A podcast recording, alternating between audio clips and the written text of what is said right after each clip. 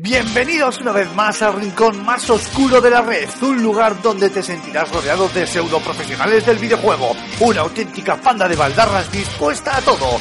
Agárrate los machos porque aquí y ahora comienza Level Up.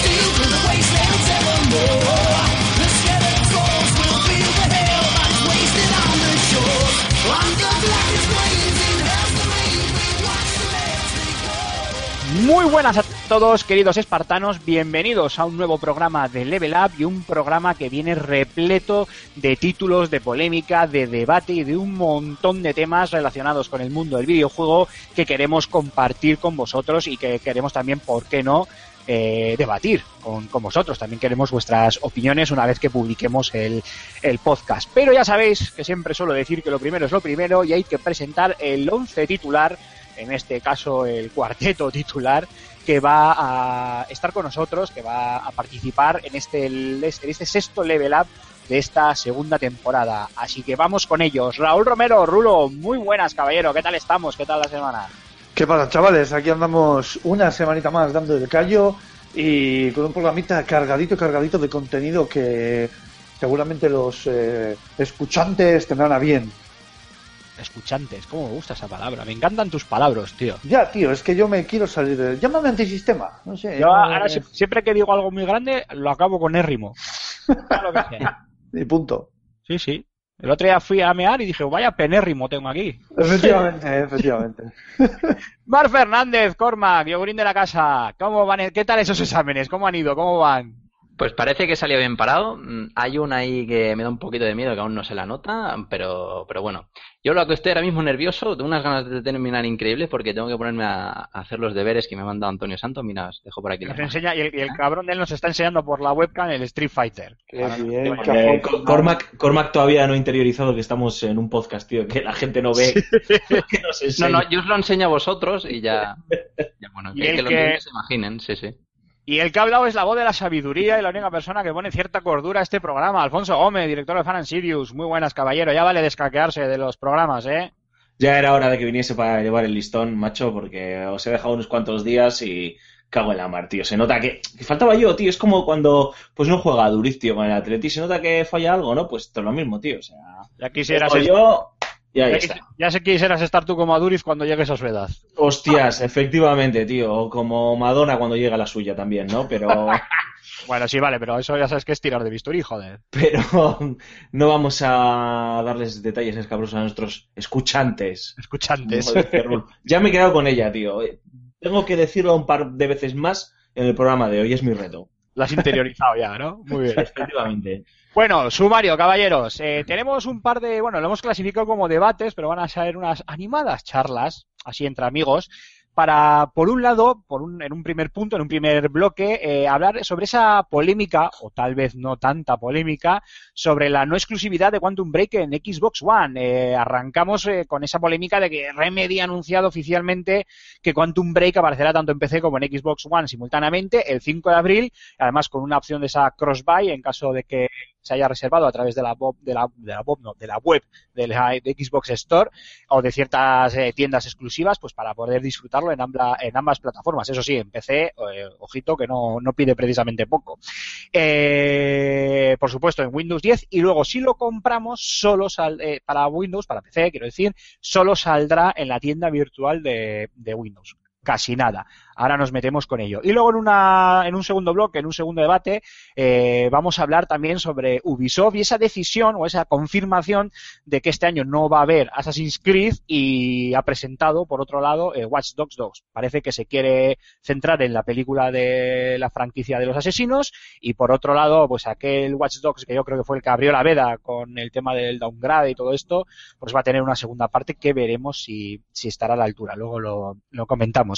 Señores, vamos a entrar de lleno y empezamos con ese primer, arrancamos con ese primer debate sobre, o sea, primer comentario sobre la no exclusividad de Quantum Break en, en One. Raúl, sale también en Windows 10. ¿Bien o mal? ¿Qué opinas?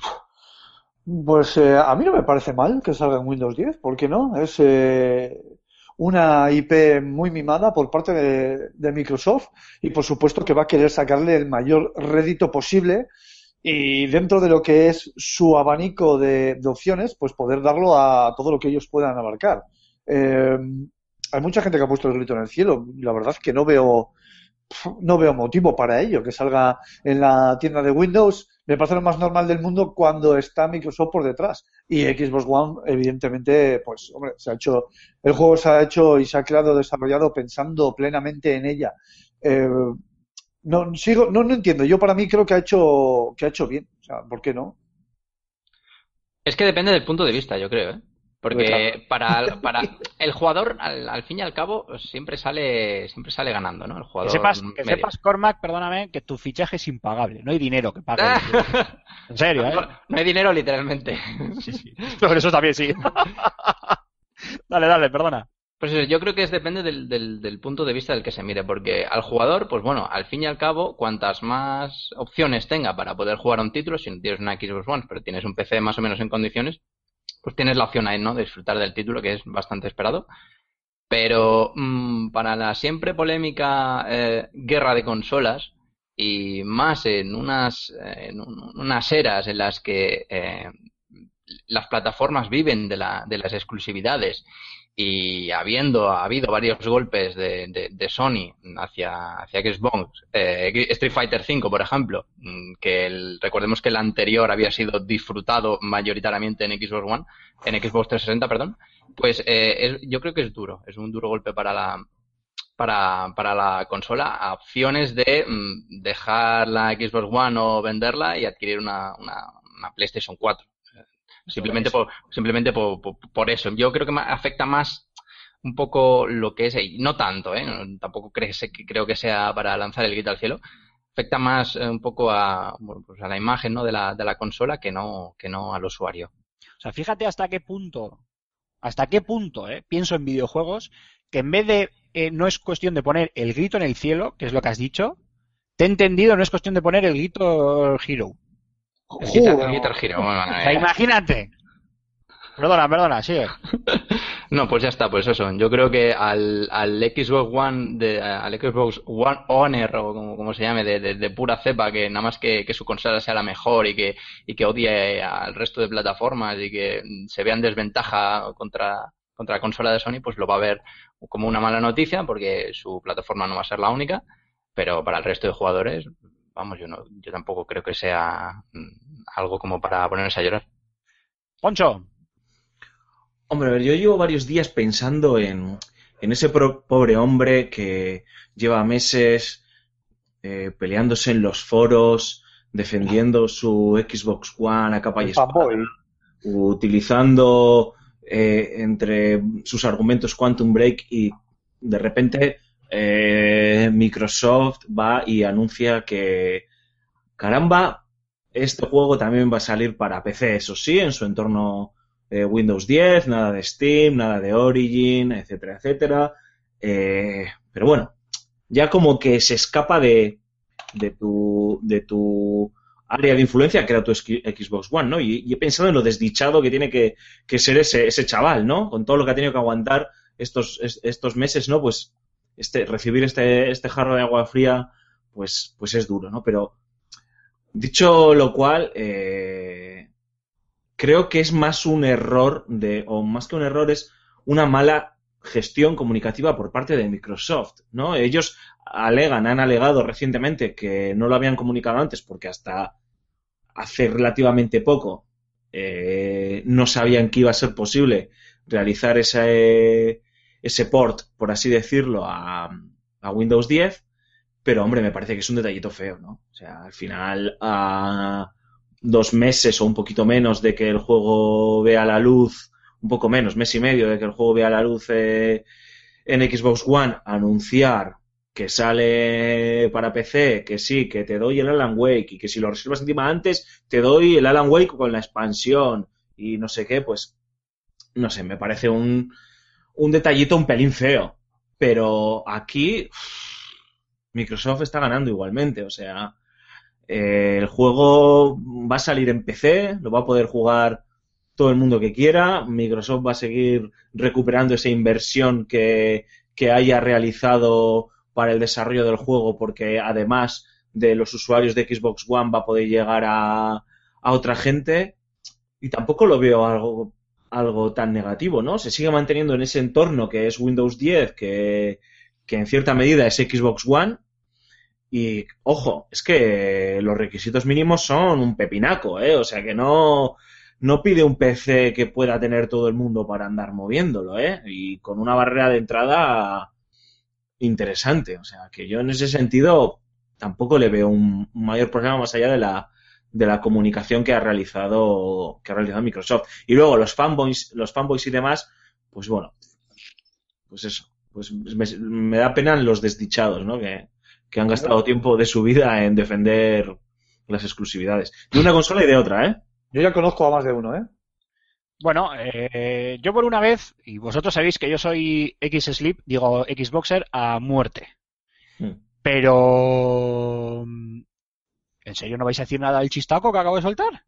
Es que me, ha pilla- me ha costado hasta pillarlo tío Joder, ya mi macho, estoy flasheado todavía. Joder, sois unos chungos. Estás Bueno, tonterías aparte. Eh, sabéis que yo soy Xboxer a muerte y que me encanta mi, mi consola. Tampoco soy un fanboy, quiero decir, con mi PlayStation 4 también disfruto, con mi PC también, pero yo creo que esto de una pequeña putadita, nada de nada. Esto es un putadón en toda regla. Como muy bien ha dicho Cormac, y que no sirva de precedente el hecho de que esté de acuerdo con él, ¿sabes? Eh, la- las, las consolas de sobremesa, al final, su lucha, su guerra está en las exclusividades. Porque luego, pues a nivel de potencia, ya, ya sabemos que el PC les mea en la oreja a todos. Y es, es una auténtica vergüenza, y lo digo así, que salga el señor Phil Spencer o Rita la pollera a anunciar al de un mes o, do- como tú has dicho, Alfonso, dos meses antes de la salida, ah, no, que lo vamos a meter también en Windows 10. Y cuando encima le ha caído la del pulpo, seguido anuncian que solo para la tienda digital de Windows 10 y con unos requisitos que tal, que tal Pascual.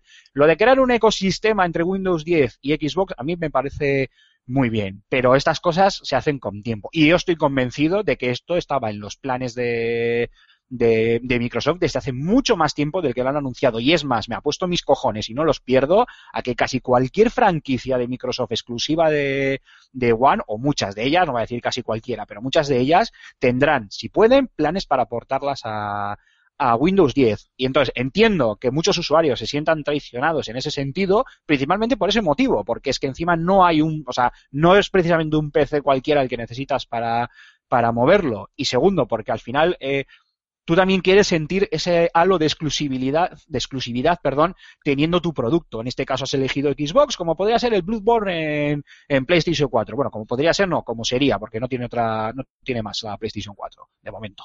Eh, que valga la pena, quiero decir.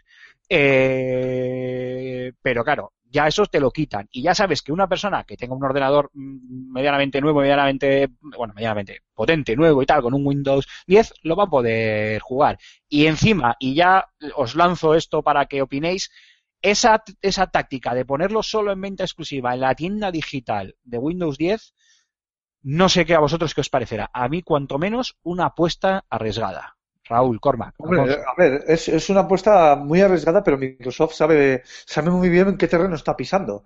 El tema de lo digital es algo que, que Microsoft lleva mucho tiempo eh, tanteando y alabando, ¿no? El tema de los digitales, para ellos es un, un punto muy importante y con este tipo de maniobras lo que están demostrando es, es eso, es darle esa importancia. Si esta jugada sale bien, en el sentido de que hay unas descargas más o menos eh, decentes para Windows, porque es evidente que este juego en Xbox va a vender, porque eh, es exclusivo de Microsoft y porque el nivel que gasta es bastante elevado. Eh, si esta jugada le sale bien, seguramente no sea el único que salga así, solo en la tienda digital. Eh, si la jugada no sale bien, o sale de forma mediocre a medias, tal, eh, fíjate lo que te digo, que yo creo que más adelante incluso Microsoft igual es capaz de reeditar de, de editar la edición física para Windows del juego. Fíjate lo que te digo. Pero Ya sería la cabose. Sí, un- pero ni sería la primera vez ni sería la última que hace Microsoft algo de esto. No. Pero un- una cosa, Aymar, o sea, el golpe duro realmente hubiese sido que a uno o dos meses eh, lo hubiesen, hubiesen anunciado también una versión para eh, PlayStation 4. Pero es que Hombre, sí, sí, prácticamente sí, muchas muchas exclusivas que, que están saliendo, bueno, muchos AAA que están saliendo, o sean exclusivos o no, los ta- en- para consolas lo están sacando también para, para, para PC. Ya, pero estamos en. en- pero- y además... y pero estamos además- en las mismas, Cormac, que a, mí, que a mí me parece muy bien. Si yo tengo, también tengo PC, tengo Windows 10, ahora mismo creo que a nivel técnico el Quantum Break no me tiraría, vamos, ni aunque ponga un chino a tirar pedales dentro del, del, del ordenador y obviamente lo jugaré, Dios mediante, en la, en la One. El problema en sí no es este ecosistema, esto de salir en una consola y en PC. El problema es que dos meses antes de la salida le estés diciendo al que, al que está eh, luciendo, al que está fardando de exclusividad, le estás diciendo, no, no, ojo, que el que tenga un PC con Windows 10 y cumpla estas, estas eh, especificaciones, también lo va a poder jugar. Pu- Pues Y eso... ya a ese se le queda, a ese se le queda cara tonto y me parece completamente normal el, el, el enfado. Abre, hasta Bueno. cierto extremo, claro, ya cosas ridículas como he visto yo también por ahí, como Raúl decía, pues no, no tiene mucha mucha lógica, pero bueno, Pues- lo, lo entiendo. pues Otra cosa es que, que- te digan de principio, perdona Mark, Sí, que te sí. digan de principio, digo, oye, este, este juego es exclusivo de Xbox One y en un tiempo X o cuando fuere lo vamos a sacar para, para PC. Pues bueno, allá tú con lo que decidas, en qué plataforma decidas jugar, si es que decides jugarlo, o mm, tirar la Xbox por la ventana y comprarte una Play, yo qué sé. No sé, yo, yo creo que lo complicado de este asunto es no ver eh, el PC como, o, no el PC, Windows 10 como una parte del ecosistema Xbox, ¿no? Eh, que yo creo que es lo que, hacia lo que quiere tender Microsoft, y si no al tiempo. O sea, Gears of War 4 va a acabar saliendo también en Windows 10, eh, siguiente Forza que se anuncie cuando se anuncie acabará saliendo en Windows 10. Eh, ojo si no, si Halo 5 no se relanza en Windows 10. Em, Crackdown seguramente, ¿no? También. Crackdown, seguramente. Eh, es decir, yo en ese sentido no lo veo mal. Mm, veo que, que Windows o Microsoft está intentando ampliar la base de usuarios que pueden llegar a jugar a sus juegos bajo una serie de condiciones. Es decir, tú solo vas a poder jugar a Quantum Break teniendo una Xbox One que es propiedad de Microsoft o teniendo un PC que tenga Windows 10 que es propiedad de Microsoft comprado además en mi tienda digital. O sea, eh, no, no, no le veo no le veo nada raro más que la comunicación. Es que, a ver, Sony Sony mm, eh, lo hace, hace una cosa muy bien y es que las exclusivas entre camufla muy bien las exclusivas en el sentido de console first. Utiliza ese ese sello que ellos le ponen de primero en consola para No Man's Sky, para Firewatch, que hablaremos de él este, en este programa y demás, eh, y no pasa nada, ¿no? Y da ese halo de, hostias, mira cuántas cosas tiene este, esta eh, Play 4, o por lo menos cuántas cosas exclusivas que en consola no tiene Windows, o sea, no tiene Microsoft, ¿no? Bueno, pero eso Sony también, eh, también es una maestra en, en anunciar títulos años antes de su salida. Sí, bueno, eso efectivamente, si eso no pasa nada. También le pasó a Microsoft con, con Remedy y Alan Wake, ¿eh? que se tiraron seis años ahí telita para lanzarlo, ¿no? Eh, el, el problema es, un, yo lo veo claro, es un problema de, de comunicación. Y segundo, que es que las guerras estas de, de consolas y demás eh, no van a ningún lado. Eh, a Microsoft en realidad no le va tan mal eh, como nos lo pintan. A ver, en comparación con Play 4 le va, pues eso, bastante mal. Eh, creo que a nivel mundial la diferencia es de 1 a 4, ¿no? Que, que ya es decir. Pero en realidad ya ha vendido más que Xbox 360 en el mismo periodo de tiempo. Entonces, es una consola que está funcionando relativamente bien, que en comparación con su rival más directo, pues obviamente eh, los números palidecen, pero ahí está, ¿no? En la pelea. Y que Microsoft quiera sacar rentabilidad de sus inversiones, porque recordemos que, que Quantum Break es un título producido por Microsoft Studios, pues me parece cuando menos eh, aceptable. Y luego ya está lo que creo que casi todos de nosotros, casi todos nosotros pensamos, cuanto más personas encima lo puedan jugar, mejor, ¿no? Ya estamos superando esa fase de, de las exclusivas. Las exclusivas están muy bien para tirarnos el moco en un E3, en un Gamescom, echarnos las risas y el cotilleo, pero luego al final no, no, van, a, no van a ningún lado. Y si lo piensas realmente, ¿cuántas exclu- ex- exclusivas reales tiene PlayStation? Las de Pero- sus estudios First Party. Al fin y al cabo, eh, eso de la guerra de las consolas no, no lleva a ningún sitio, no lleva a ningún sitio a nosotros, los usuarios, que nos ponemos, como ha dicho Aymar antes, a discutir a, lo- a los foros, como si fuésemos eh, fans de, de- Como si fuéramos accionistas de. Microsoft o Sony. Sí, exacto, pero al fin y al cabo, la guerra de consolas para ellos es eh, no deja de ser imagen corporativa. Y además, con lo que has dicho tú, Aymar, antes, de, de que lo vendan nada más que en formato digital y con unos requisitos tan altos, si lo han anunciado un mes antes y los requisitos que pide son eh, eh, altísimos, es que eh, no le han dedicado mm, tanto tiempo ni se han trabajado la optimización. Yo digo que ese port va a ser una mierda, te lo aseguro. Bueno, eso habrá que verlo. El, problema, que es, que esa es otra, eh, es que en PC tengas un pepinaco de. O sea, que en Xbox One tengas un pepinaco de juego y luego resulte que en PC lo tengas todavía más. Y entonces ya te puedes cagar, porque dices, joder, es que no, no, encima, claro, como es PC, encima es mejor todavía que la versión de Xbox One, con lo cual el que lo tenga en Xbox Bueno. One se puede mosquear más. O al revés todavía. Exacto, al revés. Cosa, cosa rara tratándose de Quantum Break y metiendo mano en Microsoft. pero Remedy, ahí con tenemos Remedy, el- sí. Claro, y tenemos el caso de Batman. Sí, pero bueno, Batman es un caso entre, yo creo que es un caso entre, entre un millón. Lo que pasa que a Alfonso sí que le voy a comprar el tema de la, de la comunicación, porque es, es, es, os- a ver si me sé explicar. Sin ser excluyente, o sea, el hecho de que tú tengas en una Xbox One no obliga a que tengas un PC con Windows 10, sin, o sea, es decir, sin ser excluyente, da la sensación, Microsoft da la imagen, o te está transmitiendo el mensaje, o al menos así lo veo yo, está transmitiendo un mensaje con este tipo de movimientos a, a sus jugadores, a sus usuarios, a su público, de que si no tienes un PC con Windows 10 te falta algo. Y es ridículo, o sea, y no es cierto, porque no es excluyente. Tú puedes tener tu consola y no tener un Windows 10, o tener tu PC con Windows 10 y no tener la consola. Y sin embargo, me da que a nivel comunicativo, te- a mí por lo menos se me queda ese sabor en la, en la boca de decir, coño, es que parece que si no tengo Windows 10 en un PC con Windows 10, me falta algo para completar mi Xbox One. Y creo que ese mensaje es muy peligroso. No sé qué opináis vosotros. Sí, es para que pases por caja. Yo no lo veo así, la verdad. eh. Yo el mensaje que recibo es eh, estamos creando un ecosistema, chicos, y para disfrutar de nuestros juegos vais a tener dos vías. Eh, si queréis los podéis jugar en PC eh, con Windows 10 y comprado en nuestra tienda. Nada de Steam, nada de Origin, nada de Uplay, nada de lo que sea. Y segundo, Xbox One, comprado en nuestro Xbox Live o en un game. O sea, ya está. O no, en un game, o en un MediaMark, o, o en un Carrefour, o donde sea, ¿eh? Pero vamos, o en una tienda física.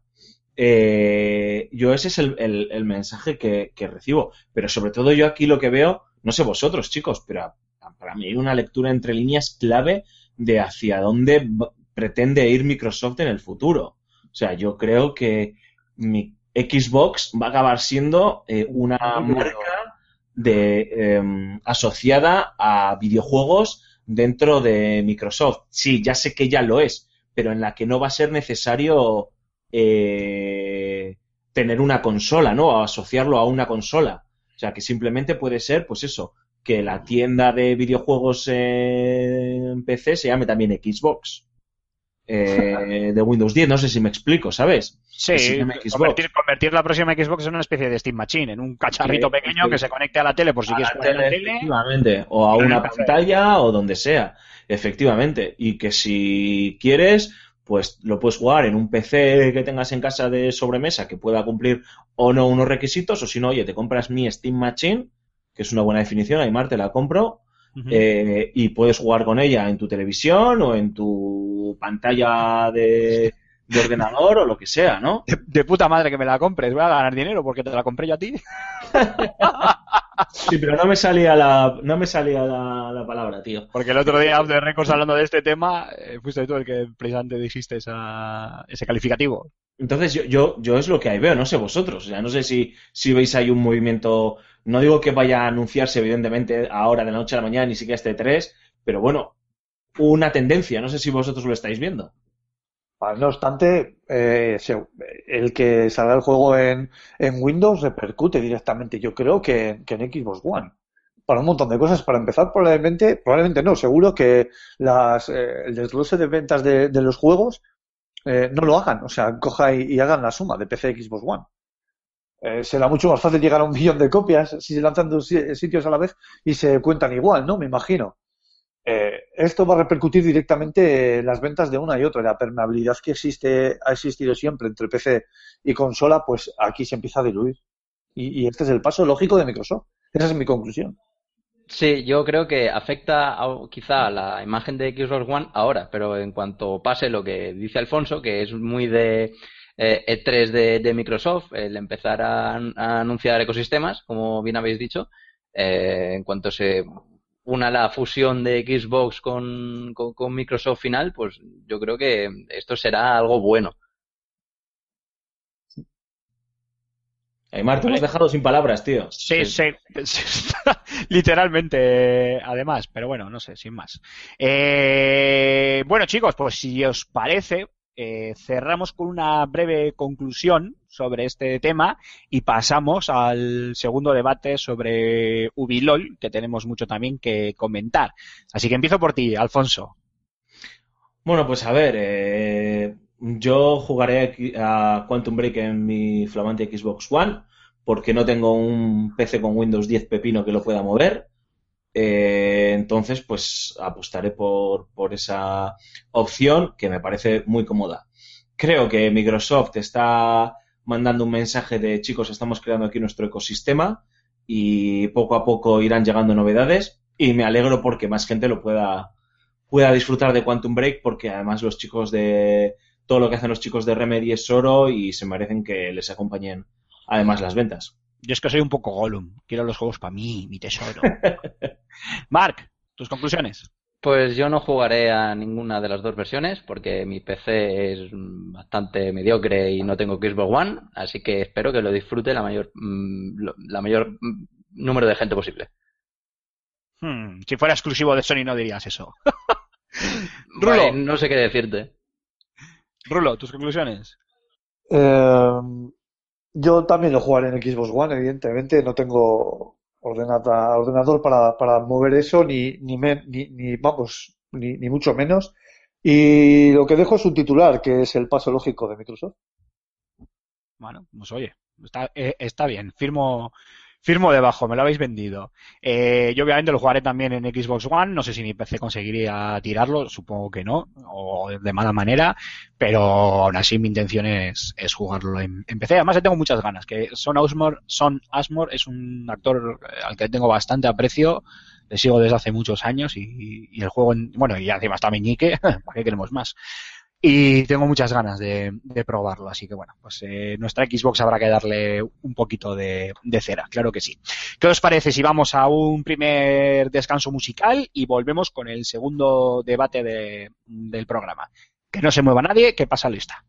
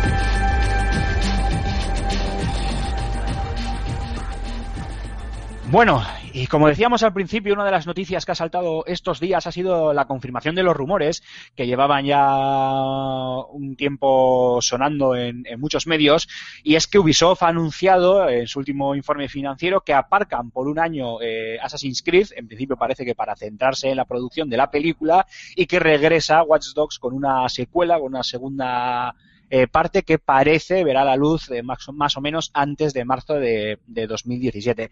En lo que respecta a Assassin's Creed, la compañía Gala ha anunciado que aprovecharán este año para mejorar las mecánicas, cumplir las promesas de, bueno, pues lo de siempre, ¿no? Las típicas promesas de ofrecer experiencias nuevas, únicas, memorables y, en definitiva, pues dejar reposar la saga como un buen vino para traernos una, una versión superior, una versión eh, mejorada.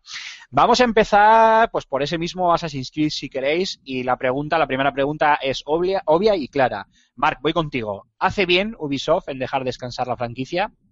Eh, muy poco tiempo lo veo yo. Yo no la dejaba un año, yo la dejaba tres. Pero bueno, entiendo el modelo de mercado que quiere seguir Ubisoft y ya eh, eh, saliendo, quitando un Assassin's Creed eh, un año de medio para centrarse en la película, que la película también les va a salir bastante rentable porque la verdad es que se, a nivel de reparto al menos se la están currando.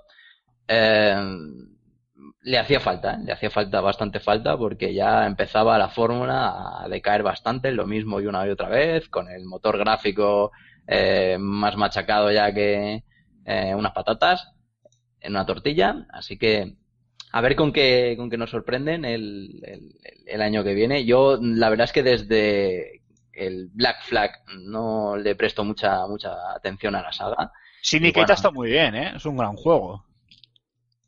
Sí, sí, bueno, después de. Ya, pero. mm, des- después de tantos seguidos, uno cada año, eh, desde el primero, que no, no parece haber mucha eh, innovación, al menos en el aspecto, el aspecto jugable, sí en el aspecto histórico y en el guion, bueno, la verdad es que se lo ocurran bastante. Pero mm, yo sí que le daba un descansito, un descansito, y volvía con algo totalmente, totalmente nuevo, con una nueva trama, con eh, un, un entorno, un contexto mm, más variopinto de lo que hemos visto anteriormente y sorprendía al público y me lo volvió a ganar. O sea, es una saga que tiene muchísimo, muchísimo potencial, las ventas lo han demostrado, eh, darle un respiro es algo, es algo bueno y Ubisoft, eh, por mucho que, que, mm, que nos trolee a veces, eh, yo creo que lo puede, puede conseguir algo, algo bastante grande. Alfonso, ¿tú qué opinas? Pues que ya era hora, la verdad. Es algo que estaba pidiendo la franquicia a gritos eh, mm, como mínimo desde Unity. O sea, podemos remontarnos a anteriores entregas, pero yo creo que ya en Unity, que coincidió además con el salto de generación y demás, eh, se vio que lastraba una serie de problemas de concepto, eh, que el lanzamiento anual de, de entregas no le estaba sentando nada bien a la franquicia y, y sí que es cierto que los números les daban la razón, es decir, cada vez que lanzaban un Assassin's Creed las ventas no se resentían o no se resentían lo suficiente como, como para mostrarte preocupado, ¿no? Pero el feedback que estaban recibiendo, según confirma la propia Ubisoft, pues era, era ese, ¿no? Era el de el de mm, chicos, poneos las pilas que, que no os vamos a pasar ni una, ¿no? Y me parece guay que, que decidan aparcarlo, aunque sea por un año, a repensar ciertas cosas que ya las tendrán más, más que pensadas y, como dice Mark, ahí estoy con él, eh, volver con un concepto nuevo, diferente y sobre todo con una ambientación que pueda sorprendernos, igual que, que nos sorprendió en, en su día pues la ambientación renacentista, ¿no? Y yo creo que la gente está demandando Egipto o Japón y yo creo que cualquiera de las dos son lo suficientemente disruptivas como para como para atraparnos, ¿no? Eh, yo no soy muy muy fan de ninguna de los de las dos, tengo que decirlo, pero entiendo que tendría que molar, qué coño, tío, eh, jugar con un Assassins en la- el reinado de Ramsés, ¿no? O sea, eso tiene que ser la leche, tío. Eh, De solo pensarlo se me está poniendo la piel de gallina. Lo del Así Egipto. Yes, mis Egipto- pies. Bueno, me veo, me veo asesinando a Moisés antes de que abra las aguas del, del mar muerto. del mar rojo, perdón. No, ¿qué coño, ¿qué coño de mar abrió este? El rojo, el muerto, el rojo. El... El Mar Rojo, sí, El creo, rojo. sí. El muerto es el de, el de la sal, sí. El mar rojo. Lo de Egipto, una cosa, lo de Egipto se lleva rumoreando desde hace bastantes años, pero de Japón es que el año pasado sacaron el Chronicles of China. O sea, volver a. mm, Sí, pero los Un Chronicles. ambiente son- feudal. Calla, calla, calla, que los Chronicles no tienen nada que ver con la saga Assassins. Es una cosa. No, es un no, experimento pero- que vamos. Pero ya, pero ya es una excusa para haberte metido en una, en una época que estaba, la verdad es que bastante, que se pedía bastante. O sea, era- era una época oriental, no sé, yo repetir a mí, aunque hubiese sido un spin-off, no sé, me pareciera un poco, un poco extraño. O sea, yo lo de, yo lo de, lo de Egipto, o incluso en una época futura, lo veo. Hola, venga, al otro. Rulo, ¿tú qué opinas?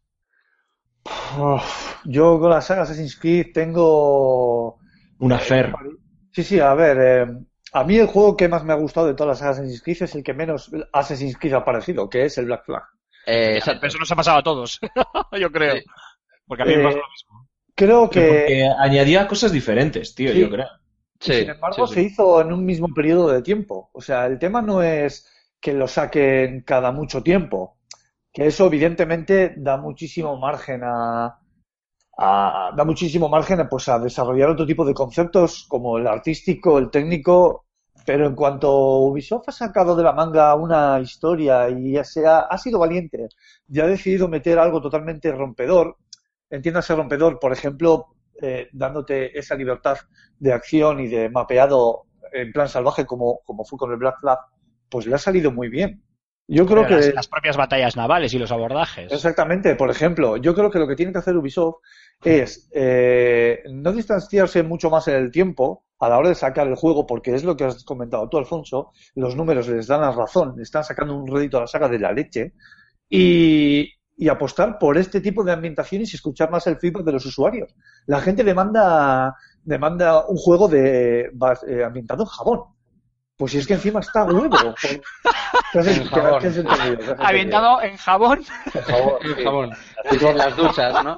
Jabón el que tiras tú cuando te vas a duchar al suelo, pirata. que lo- Ay, piratón, ¿en qué estarás pensando tú? Como en el juego este que hay por ahí de, de dúchate con tu padre, ¿no? Oh, por Dios, Mark. en fin, pues eso. que la gente demanda Assassin's juegos. Creed, Return to Alcalá Meco. Exactamente, exactamente.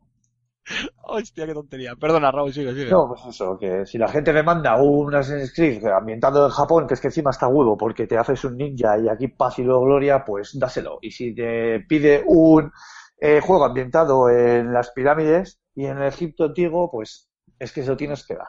Entonces yo no veo más un, un tema de, de distanciamiento en el tiempo para, para sacar, sino más bien un tema de ideas, un tema de, de que sean arriesgados y se lancen. Lo que pasa que hay por detrás otro tipo de, de mecanismos que utilizan ellos para ver si es viable o no arriesgarse o no arriesgarse. Pues yo no estoy de acuerdo con ninguno de los tres. Y os voy a explicar rápidamente por qué. Primero, en cuanto a nivel artístico y de ideas, dudo mucho que les, que les falte. Y, me remito a Syndicate, cómo hemos llegado a la época industrial y, y, oye, ha quedado, de- ha quedado fetén en ese sentido.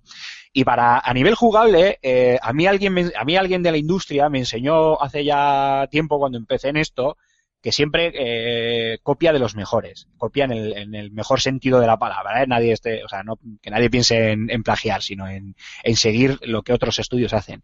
Y si queremos, si lo, que- lo que queremos es ventas, que al fin y al cabo es lo que como cualquier otra compañía quieren, yo creo que la opción, la opción correcta hubiera sido lo mismo que ha hecho eh, Activision con, con Call of Duty que ha sido eh, incorporar nuevos estudios de desarrollo. De manera que tienes tres estudios trabajando en tres títulos diferentes de la misma franquicia y cada estudio tiene tres años para eh, desarrollar ese título. Pero tú tienes un juego cada año. Assassin's Creed es, yo creo que junto precisamente Call of Duty y todo este tipo de sagas, FIFA y demás, es una de las sagas que económicamente más rentable. Y si lo que quieres es nueva jugabilidad, añadir nuevas cosas, eh, más imaginación, mete más estudios en el desarrollo del título, dales manga ancha, dales tres años de desarrollo y tú tendrás tu título cada año y tus estudios trabajando con mucho más tiempo, mucho más tranquilos y con muchas más ideas. Y a nivel artístico creo que ya han demostrado que, vamos, faltos de ideas no están. Así que en este sentido, el querer centrarse, como dicen ellos, en la película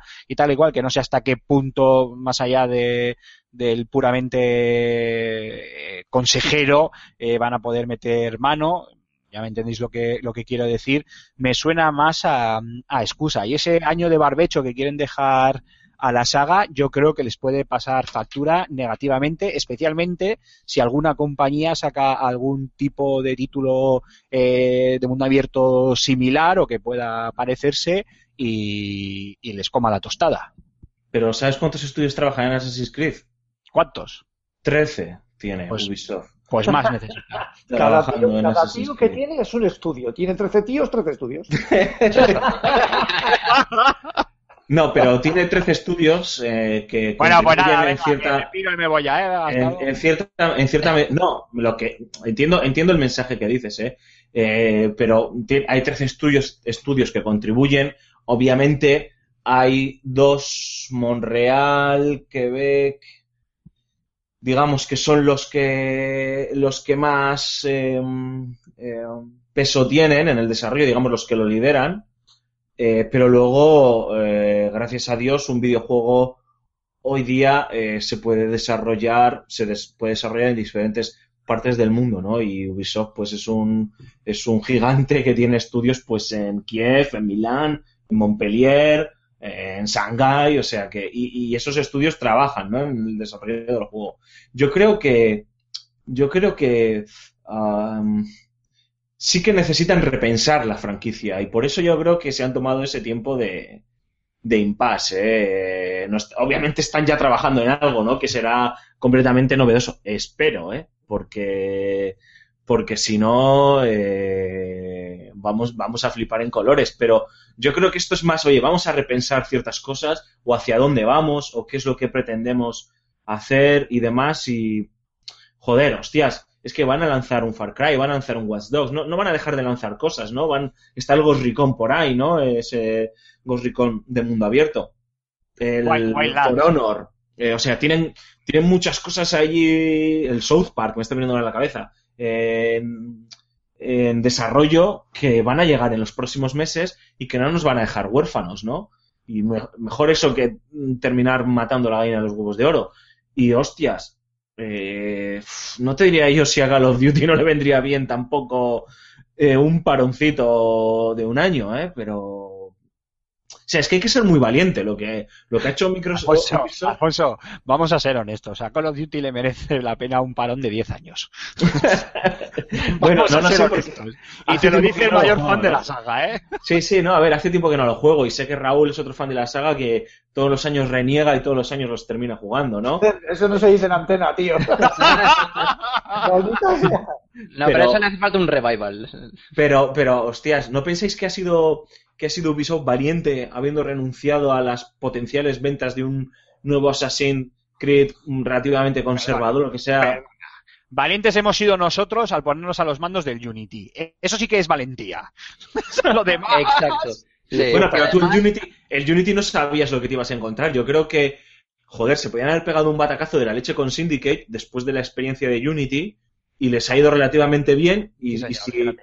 y si piensas y dices, tú como empresa, hostias, les vendí mierda.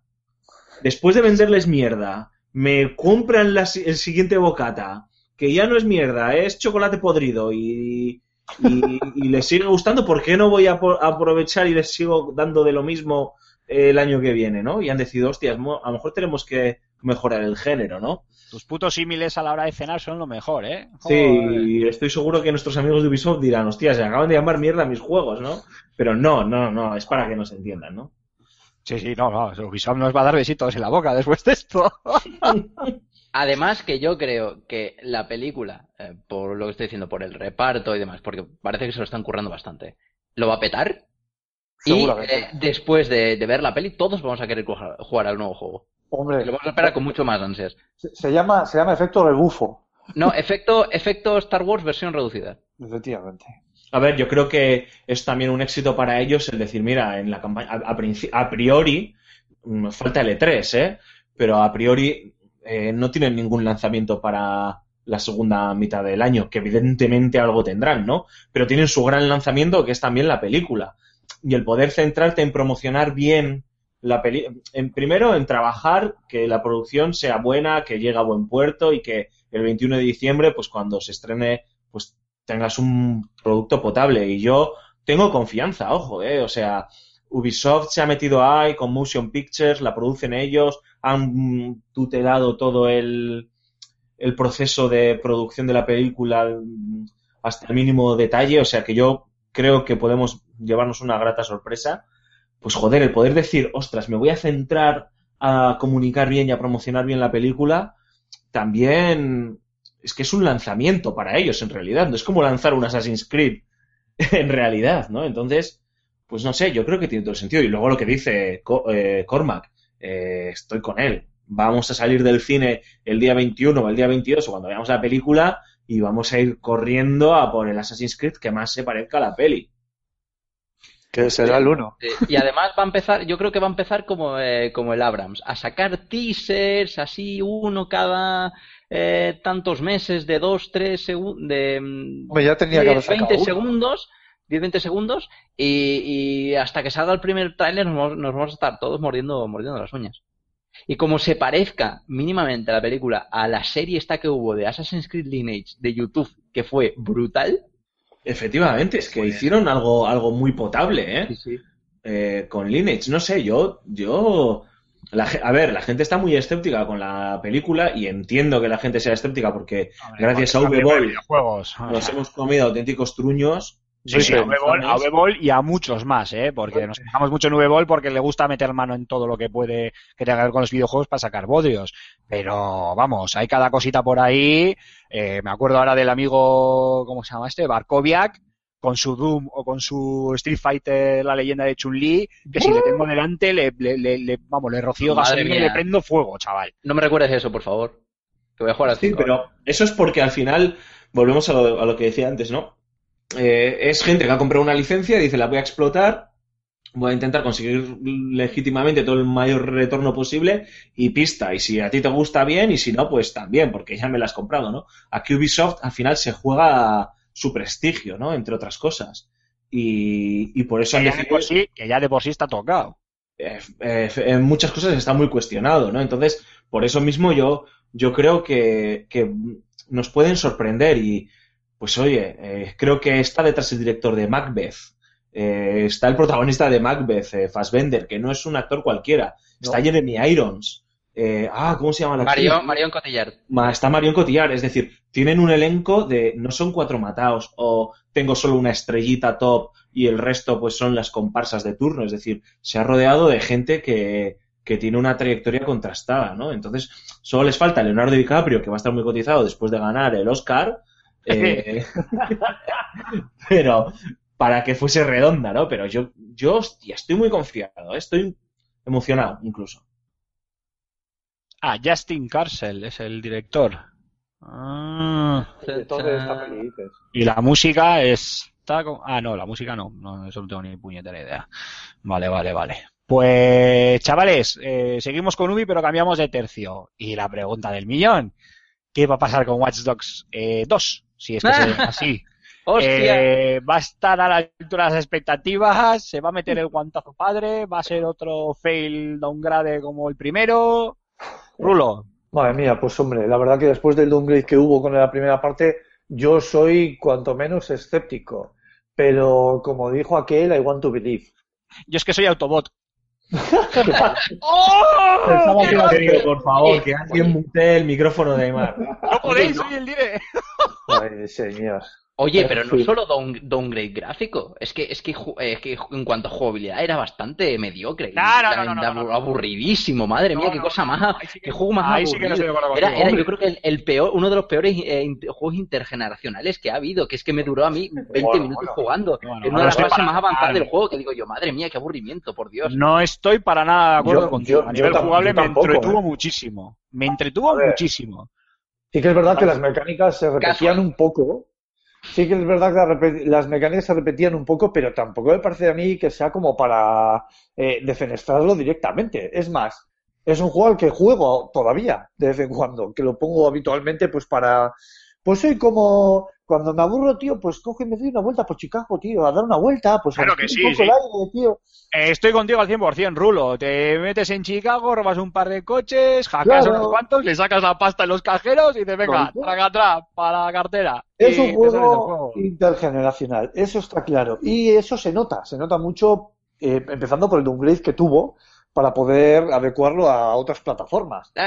Pero no, no, no. A ver, GTA V también es un juego internacional, intergeneracional. No, no, pero a ver, es que, a ver, no, no, no, perdona, Raúl, perdona, aquí- tengo que entrar. Es que estoy hasta los mismísimos de que todo el mundo coja cualquier juego de, con características sandbox y se vaya a compararlo con GTA V. Eso Vale, no es. Vale, The Last, The Last of Us también es un juego eh, intergeneracional. Sí, vale, pero no tiene nada que ver tampoco, vale, pero por lo menos vamos a, vamos a comparar géneros, ¿vale? No me compares el Call of Duty con el FIFA, ¿vale?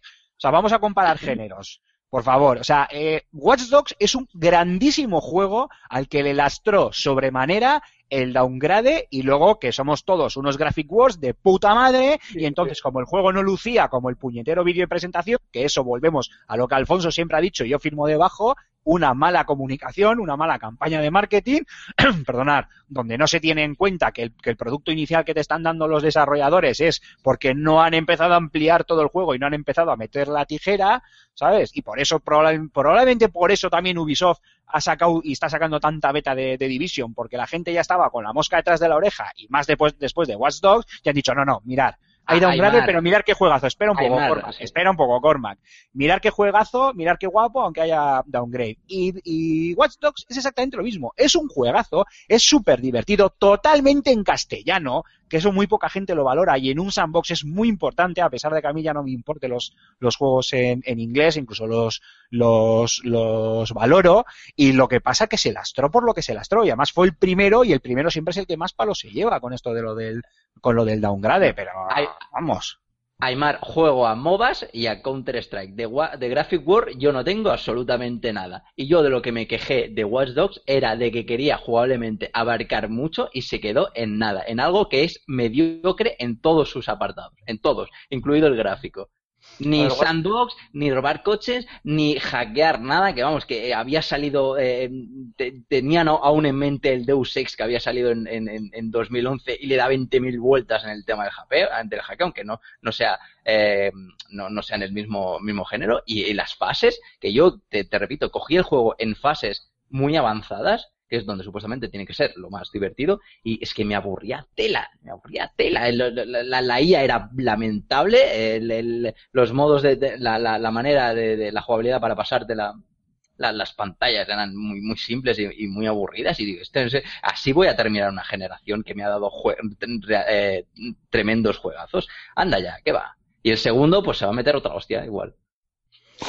Bueno, a ver, Watch, Watch no se metió una hostia. De hecho, fue ha sido uno de los lanzamientos más exitosos de Ubisoft y No, perdón, eh, en, en- bueno, en cuanto a crítica y demás. ¿no? Eh, en cuanto a ventas, Sí, sí, sí, Ubisoft no. sí, sí. Que Mira, sí, Cormac, a mí, me- a mí me ha dado un zas en toda la boca antes con lo de los 13 estudios, a este zas te lo comes tú. O sea que cada vez que boca Alfonso nos mete alguno. No, no, que yo sé, sí vendió, sí vendió una barbaridad. Hombre, como cada juego de Ubisoft. Ubisoft, evidentemente, en cuanto a ventas, no puede quejarse. Pero es que la calidad del título. uf.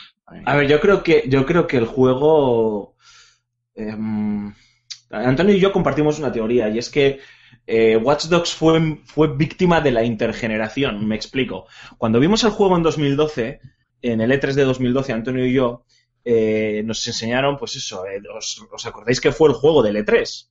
Lo enseñó Ubisoft en, en su conferencia de prensa, todo el Y mundo nos tocamos todos. alucinó efectivamente y luego nosotros lo vimos en un pase privado eh, y con los desarrolladores y Antonio y yo estábamos todo el rato dándonos codazos, o sea, estábamos como a 10 metros de menos, menos, menos de 10 metros, ¿qué digo yo? A 4 metros de la de la pantalla tocha que la tenían ahí y estábamos Antonio y yo el rato dándonos codazos, ¿no? Y cuando eh, terminó la presentación, creo que esta anécdota ya la hemos contado alguna vez en, en Level Up. Cuando terminó la presentación nos, eh, y se fue todo el mundo, nos acercamos al- a la persona del estudio que estaba ahí. Y claro, todavía se habla, se rumoreaba que la nueva generación estaba a puntito de, de caer, ¿no? De anunciarse. Y les dijimos, oye, esto, esto que es para Next Gen. Y el tío nos dijo que, evidentemente en ese momento off the record, que obviamente se estaba moviendo en un PC, pero a priori bajo las características que ellos estimaban que iban a tener las consolas de nueva generación Xbox One y, y PlayStation 4, que luego se ha visto que evidentemente eh, cuando salieron ambas consolas pues eh, salieron muertas, ¿no? Como Watch Dogs, por así decirlo. Y yo creo que a Watch Dogs, a Watch Dogs le, pasó eso, ¿no? Que era un proyecto muy ambicioso a nivel técnico que se tuvo que ver recortado a mitad de producción y claro, cuando tú estás hablando de una producción de, de dos, cuatro años y de repente a mitad de producción te lo tienes que repensar, tienes que mandar recursos para ajustar técnicamente y gráficamente, pues pasan las cosas que pasan, ¿no? Que primero veías que gráficamente era un pepino que ya no lo es, y segundo veías en la demo que nos enseñaron eh, algunas cosas que en la fase final de ese juego, que esa demo estaba dentro del juego, la de la discoteca, que no se podían hacer ciertas cosas que se hacían ahí eh, in situ, pues porque no hay potencia, no hay capacidad eh, técnica para, para procesar eh, todas las cosas que Ubisoft tenía en mente, ¿no? Eh, aún así, yo creo que les quedó, no sé, un juego interesante. Eh, estoy contigo, Cormac. Era repetitivo, hasta la saciedad. Dejé de hacer las misiones secundarias, porque eran un puñetero coñazo. Estaba el HUD, el menú petado de, de- de- de- el minimapa petado de iconos y de cosas que sigue siendo uno de los grandes problemas de Ubisoft, que creo que poco a poco van superando A ver ese Eh, Primal, pero ¿qué es- pasa? pero yo estoy con Aymar, o sea, eh, la trama, según va avanzando, es interesante. El protagonista, pues bueno, es un poco anodino y podían habernos explicado más eh, todo el tema de su venganza, etcétera, etcétera, pero est- está bien, está completamente traducido y doblado al castellano, o sea, no sé, yo, yo creo que, eh, eh, joder, han cimentado algo interesante para que Watch Dogs 2, si se llama así, pueda funcionar. Eso sí, ¿eh? Yo prefiero que se carguen a Aiden Pierce y pongan a otro, a otro protagonista o a otra protagonista, vamos. Por no favor. sé, Rulo o el resto. Sí, no, a ver, eh, es evidente que ah, con, no sé, fue un experimento un poco raro este Watch Dogs, pero a mí no me pareció un mal juego, me entretuvo bastante, que al final es lo que tiene que tener un videojuego para cada uno, que te tiene que entretener. A mí me entretuvo y tampoco me pareció tan desastroso como, como, como pinta la cosa. Aunque, como ya he dicho antes y reitero ahora, sí que es verdad que muchas de las misiones y las mecánicas eran repetitivas. Pero también es verdad que hay otros juegos que también tienen este tipo de mecánicas y que son bastante solventes al final. Eh, espero mucho de este Watch Dogs 2, que cada vez que lo dices se te sale la lengua de la boca, sí, sí. porque es Watch Dogs. Efectivamente, así se ponen los nombres en Oriente, tirando, haciendo otras cosas. Y, y yo también estoy con que se carguen al protagonista, porque a pesar de tener la voz de, en castellano de, Fox Mulder, gran voz, pues es verdad que era un personaje bastante, bastante plano. Entonces, o le cambian o ponen ahí a algún familiar suyo o algo, o le dan un giro a la trama, y desde luego que probablemente eh, incrementen muchísimas de las cosas que se han guardado en la primera parte de- del título, desde luego.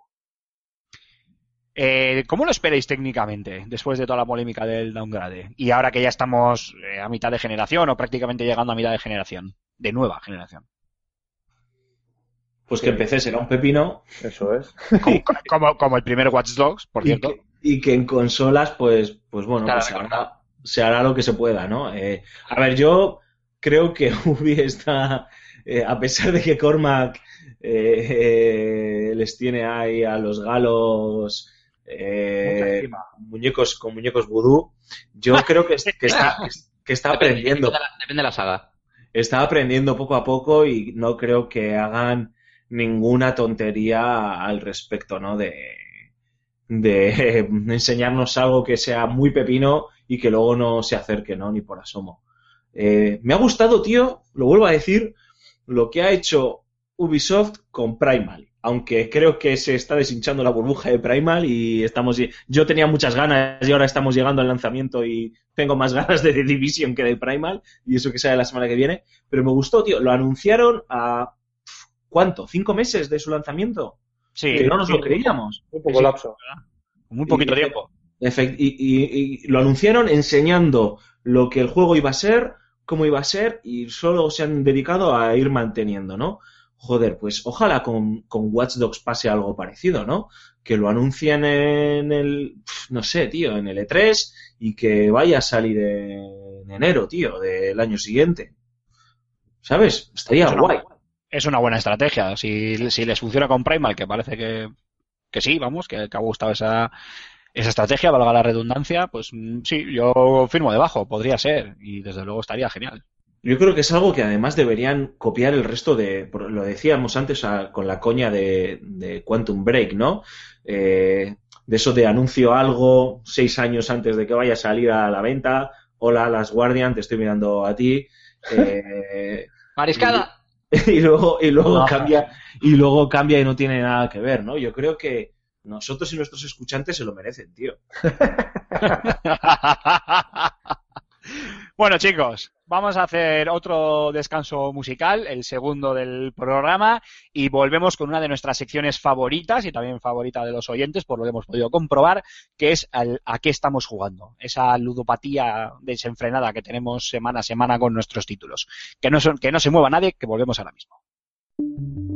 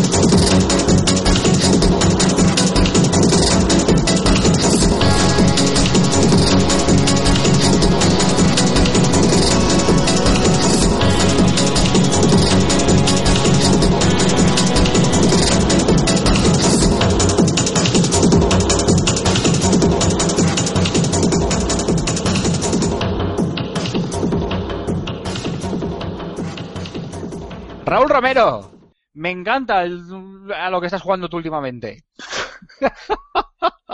A ver, si te soy sincero, no, cuéntalo, cuéntalo, porque claro, la- la- cuéntalo. no. Que No, cuéntaselo, cuéntaselo a nuestros escuchantes. Pues, pues, pues bueno, pues he puesto yo aquí en el guion que estoy jugando al, al Centipede.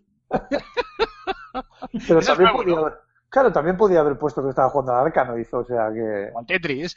O al Tetris, o yo qué sé, tío, o a las máquinas tragaperras, porque tengo un problema.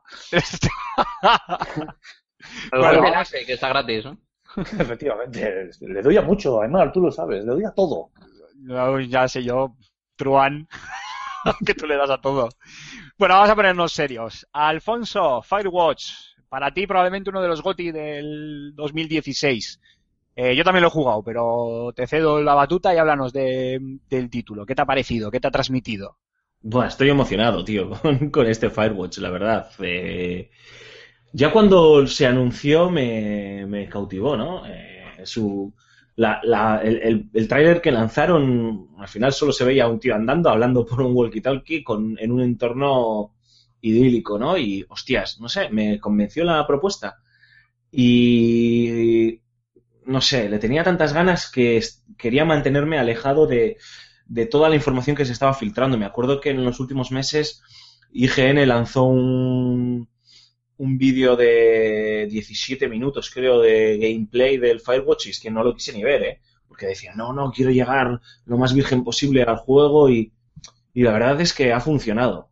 Es un, es un videojuego pequeñito, indie, desarrollado en Estados Unidos por el estudio Camposanto que, que está formado además por gente muy variopinta, ¿no? Que, que viene de, de sitios tan molones como Telltale o de haber trabajado en videojuegos tan molones como The Walking Dead de Telltale, eh, de haber eh, trabajado en Double Fine o en Ori, ¿no? De Blind Forest, por poner algunos de, de los ejemplos. Cierto. Gente que ha, ha congeniado y, y ha parido esta, esta obra singular que, joder, que merece mucho la pena, ¿no? Porque eh, es, es un juego diferente que trata al jugador como un adulto, ¿no? Eh, mm, digamos que parte de, de una premisa que no vamos a spoilear aquí, pero bueno, eh, nuestro protagonista se llama Henry, mm, tiene una serie de... mm, Circunstancias. Sí, es que quería hacer, contar algo antes, ¿no? Que para mí es algo que me gusta mucho. Generalmente cuando te metes en un juego que quiere que personalices a tu personaje, pues eso, ¿no? Te dice, eh, moldea su cara, ponle el nombre que quieras, ponle los ojos del color que sea, las características físicas tales o cuales. Y aquí decide crear un, un prólogo muy al estilo de los cinco primeros minutos de app, eh, que te retuercen las entrañas y te escupe eh, a la cara, en el que te ¿Y, cuenta cómo- los- y- y con qué, perdona, Alfonso, y con qué sencillez lo hace? Hostias, es que es que es Con cuatro sencillo. textos. Cuatro textos que yo, al- yo al principio decía, hostias, esto con esto no vas a llegar a ningún lado. Pues es que tuve que dejar el mando, tío, para, para coger aire, o sea, decir, hostias, eh, lo que me acabas de hacer, tío. Porque está muy bien escrito, es un, un juego que está muy bien escrito desde el principio hasta el final, ¿no? Y digamos que este prólogo te cuenta los 15 últimos años, creo, de Henry, eh, hasta, el, hasta el momento en el que arranca el juego, ¿no? 1989. Eh, y en un momento dado, pues Henry tiene una serie de problemas personales y decide poner tierra por medio entre esos problemas que tiene y, y él, ¿no? Y, se, y acepta un trabajo de, de, ah, de guardabosques o de brigada antiincendios en el Parque Nacional de Sosone, creo que se llama, en Wyoming, cerca de Yellowstone, eh, en un caluroso verano de 1989. Y, y es que eh, esta premisa tan simple a priori, eh, que nos la podríamos encontrar en una novela o en un o en una serie o en una película, pues en un videojuego a mí me ha impactado. O sea, no sé tú, Aymar, que lo has visto o... Pero a ver, ¿qué tipo, qué tipo de, qué, qué- qué tipo de juego es en sí? Porque nos has contado un poco qué, qué nos va a presentar, qué vamos a encontrarnos en el juego, pero estamos hablando de ¿eh? una, aven- una aventura gráfica, un juego de acción, eh, tiene... De, de, de Arestel o algo así, me suena, ¿no? Sí, a ver, es una aventura, es un juego de aventuras. Al final, eh, digamos que eh, tú tienes que realizar en principio una serie de tareas. eh, pues eh, es que no quiero contarlas porque entran en el terreno casi casi del spoiler, ¿no? Eh, está guay que la gente los vaya descubriendo, pero bueno, tú eres un guardabosques, tienes que evitar que se produzcan incendios, por así decirlo, y tienes un mapa que yo no sabía que el juego era, entre comillas, tan eh, open world, por así decirlo. O sea, tú tienes un mapa que puedes recorrer eh, a tu libre albedrío, por así decirlo, aunque tienes una serie de objetivos que cumplir. Em, pero digamos que el motor del juego son los diálogos, ¿no? Son las conversaciones. Em, eh, cuando eh, tú llegas a... Cuando Henry llega a, a su torre de vigía, él piensa que va a pasar, pues es un verano aislado y que no va a tener contacto con ningún ser humano y de repente se topa con Delilah, que es otra mujer, una señora que está allí, que es su supervisora, que se encarga de darle una serie de, pautas y de, y de misiones, por así decirlo, de quehaceres, y se empieza a fraguar una relación entre ellos a través de una, de una serie de conversaciones por walkie-talkie. Además, de una forma muy natural, muy orgánica, Muy creíble. Ef- efectivamente. Aymar, puedes hablar tú también y puedes interrumpirme, ¿eh? O sea, Eh, no, no, sigue, sigue. Yo luego haré un par de apuntes a ver si coincidís conmigo, pero vamos, hasta ahora firmo debajo. El juego, Muy está, cre- el juego está en inglés, perdona, ¿no? Sí, sí, está en, completa, en completo inglés. En... ¿Hay algún plan de, de que lo van Sí, sí, sí, el juego dicen que lo van a traducir al castellano y, y creo que merece la pena que lo traduzca para que lo pueda jugar el mayor número de gente posible, pero sí que creo que necesita de alguien que mm, sepa que sepa jugar con el lenguaje, ¿no? Porque el juego hace muchos, valga la redundancia, juegos de palabras y chistes en inglés que muchas veces yo intentando interiorizarlos en castellano era muy, sería muy complicado, ¿no? De, de traducir, ¿no? Y ahí sí que necesitas un traductor que tenga mucha mano y mucha manga ancha para, para los chistes, ¿no? Pero sobre todo lo que decía, la mecánica importante, tío, y ahí Aymar, tú que lo has podido jugar, es el diálogo. O sea, tú vas andando por el bosque porque tienes que ir del punto A al punto B a hacer una cosa o encontrar tal objeto o lo que sea, o estás haciendo rappel y tal, y vas hablando por el walkie-talkie con el con Delilah y, y, y, y, y- coño, tío, o sea, hay momentos en las que, joder, eh, a mí me costaba tomar ciertas decisiones, ¿no? Eh, había momentos en los que por lo que estaba ocurriendo en la acción y tal, hay una parte muy clara del juego, en un momento muy claro del juego, que no vamos a destripar obviamente, en los que, digamos, ese tono triste y melancólico del juego da un vuelco para convertirse en una aventura un poquito más oscura y misteriosa, por así decirlo, aunque eso sí, el juego nunca pierde el foco, ¿eh? o sea, tiene muy claro el mensaje que te quiere mandar, pero le da ese tono más más oscuro para enganchar a terminar de engancharte por las pelotas, ¿no? Si ya emocionalmente te ha enganchado desde el principio, pues luego también como jugador te quiere enganchar con un misterio, por así decirlo, ¿no? Y había momentos en los que no dudaba ni un segundo en lo que quería responder y otros en los que, joder, yo estaba muy metido en el papel, tío, de, de Henry, ¿no? Y, hostias, Delilah te tira de la lengua o estás discutiendo con ella o lo que sea y no quieres contestarle o no le quieres contar nada, ¿no? Y, hostias, está muy bien hecho. Y luego tiene ese... es- yo lo he jugado en, en consola, no sé tú, Aymar, si lo has jugado en, En en, PC, en PC. ¿no? En PC no sé cómo es, pero en consola eh, tiene un punto muy orgánico, ¿no? Que también yo lo veo muy inteligente, que es cuando tú coges un walkie-talkie en la realidad tienes que pulsar un gatillo, hablar, bueno, pensar lo que quieres decir, decirlo y soltar el gatillo cuando has terminado de hablar, ¿no? Pues aquí también, ¿no? Tú tienes tu gatillo, eh, lo pulsas para... Bien, apretar el empecé, gatillo puedes del pulsar un botón. Eso es. Eliges lo que quieres decir y después lo sueltas, ¿no? Es una chorrada, pero ayuda a aportar también credibilidad, ayuda a aportar ese, ese pozo de realismo y de implicar también de una forma mecánica al, al jugador, ¿no? Con, con el juego, ¿no? Y, y es que luego la, la interpretación de Rick Somers eh, y de Sissy Jones eh, eh, para mí es brutal. O sea, ahí hay una química majestuosa. Se nota que en Camposanto sabían que era importante que sonase todo muy Inciso. creíble, lo han trabajado. Inciso, Alfonso, para que la gente sepa que Sissy Jones es la que pone la voz a Max Cofield en Life is Strange. Mm, eso es, sí, creo que sí, que es esa, es ella. Eh, Rick Sommer es... Eh, eh, El de Mad Men. De Mad Men, es... eh, ah, no me sale el nombre de su personaje en Mad Men. Ahora mismo, mierda, ya me fastidia porque es mi serie favorita. Eh, y, Damos fe. y hace... Y hace, y hace hacen un- una, inter- una labor de interpretación que yo no quiero que doblen el juego al castellano, lo digo así de claro, y eso que me encantan los juegos doblados al castellano, porque es que se disfruta de maravilla, ¿no? Y esa sensación de, de que cómo se va construyendo la relación entre Delilah y Henry, eh, cómo, cómo la química se va desarrollando o no, porque ahí también entra el, el hacer del jugador, está súper bien llevado, ¿no?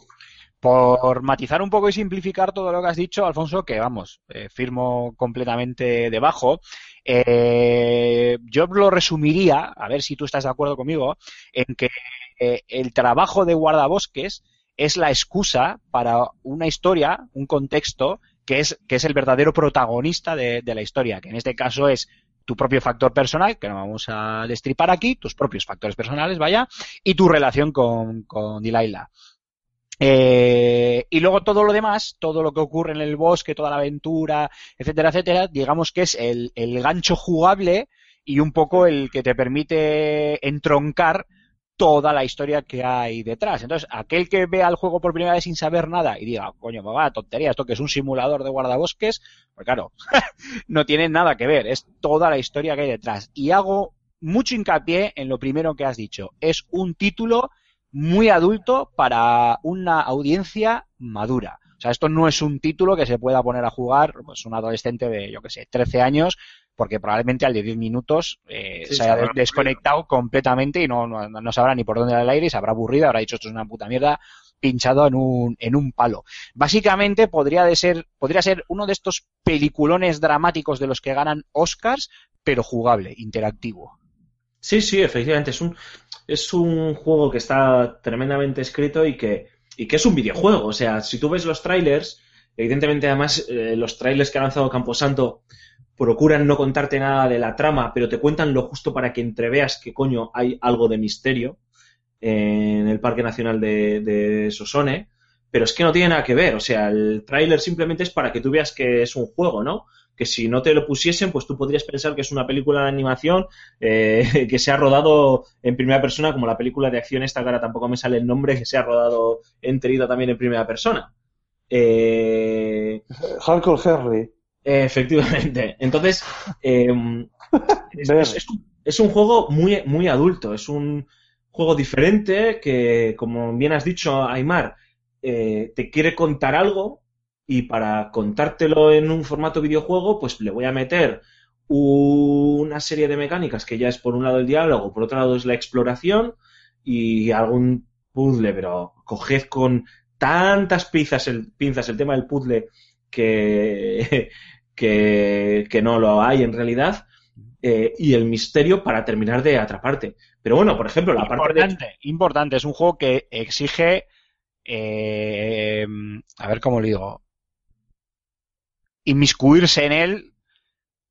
O sea, ha- hace falta jugar un buen rato, meterse dentro del título para empezar un poco a captar la, la esencia del mismo. A pesar de que ya de, de primeras te suelta una hostia en toda la cara y te mete de lleno a jugar, es un juego que necesita desarrollo y necesita que tú le eh, inviertas tu tiempo en él. ¿Verdad?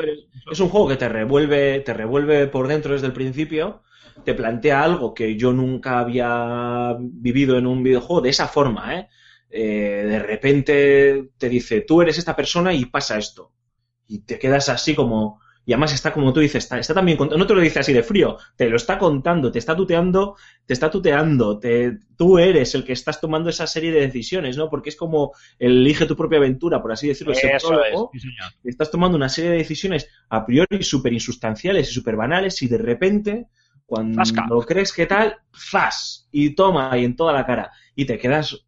Yo dejé el mando, tío, y dije, hostias. Y te quedas pensando, ¿no? Con esa música, encima con esa serie de, de elipsis entre el pasado, flashbacks, perdón, entre el presente y el pasado, ¿no? Y demás, ¿no? Tú te- Eh, Otro inciso, Alfonso, perdóname, importante, y esto a mí me gusta remarcarlo. El compositor, cuyo nombre no recuerdo ahora, es el mismo que el de la banda sonora de Ori and the Blind Forest. Con eso ya lo hemos dicho todo a nivel musical del título.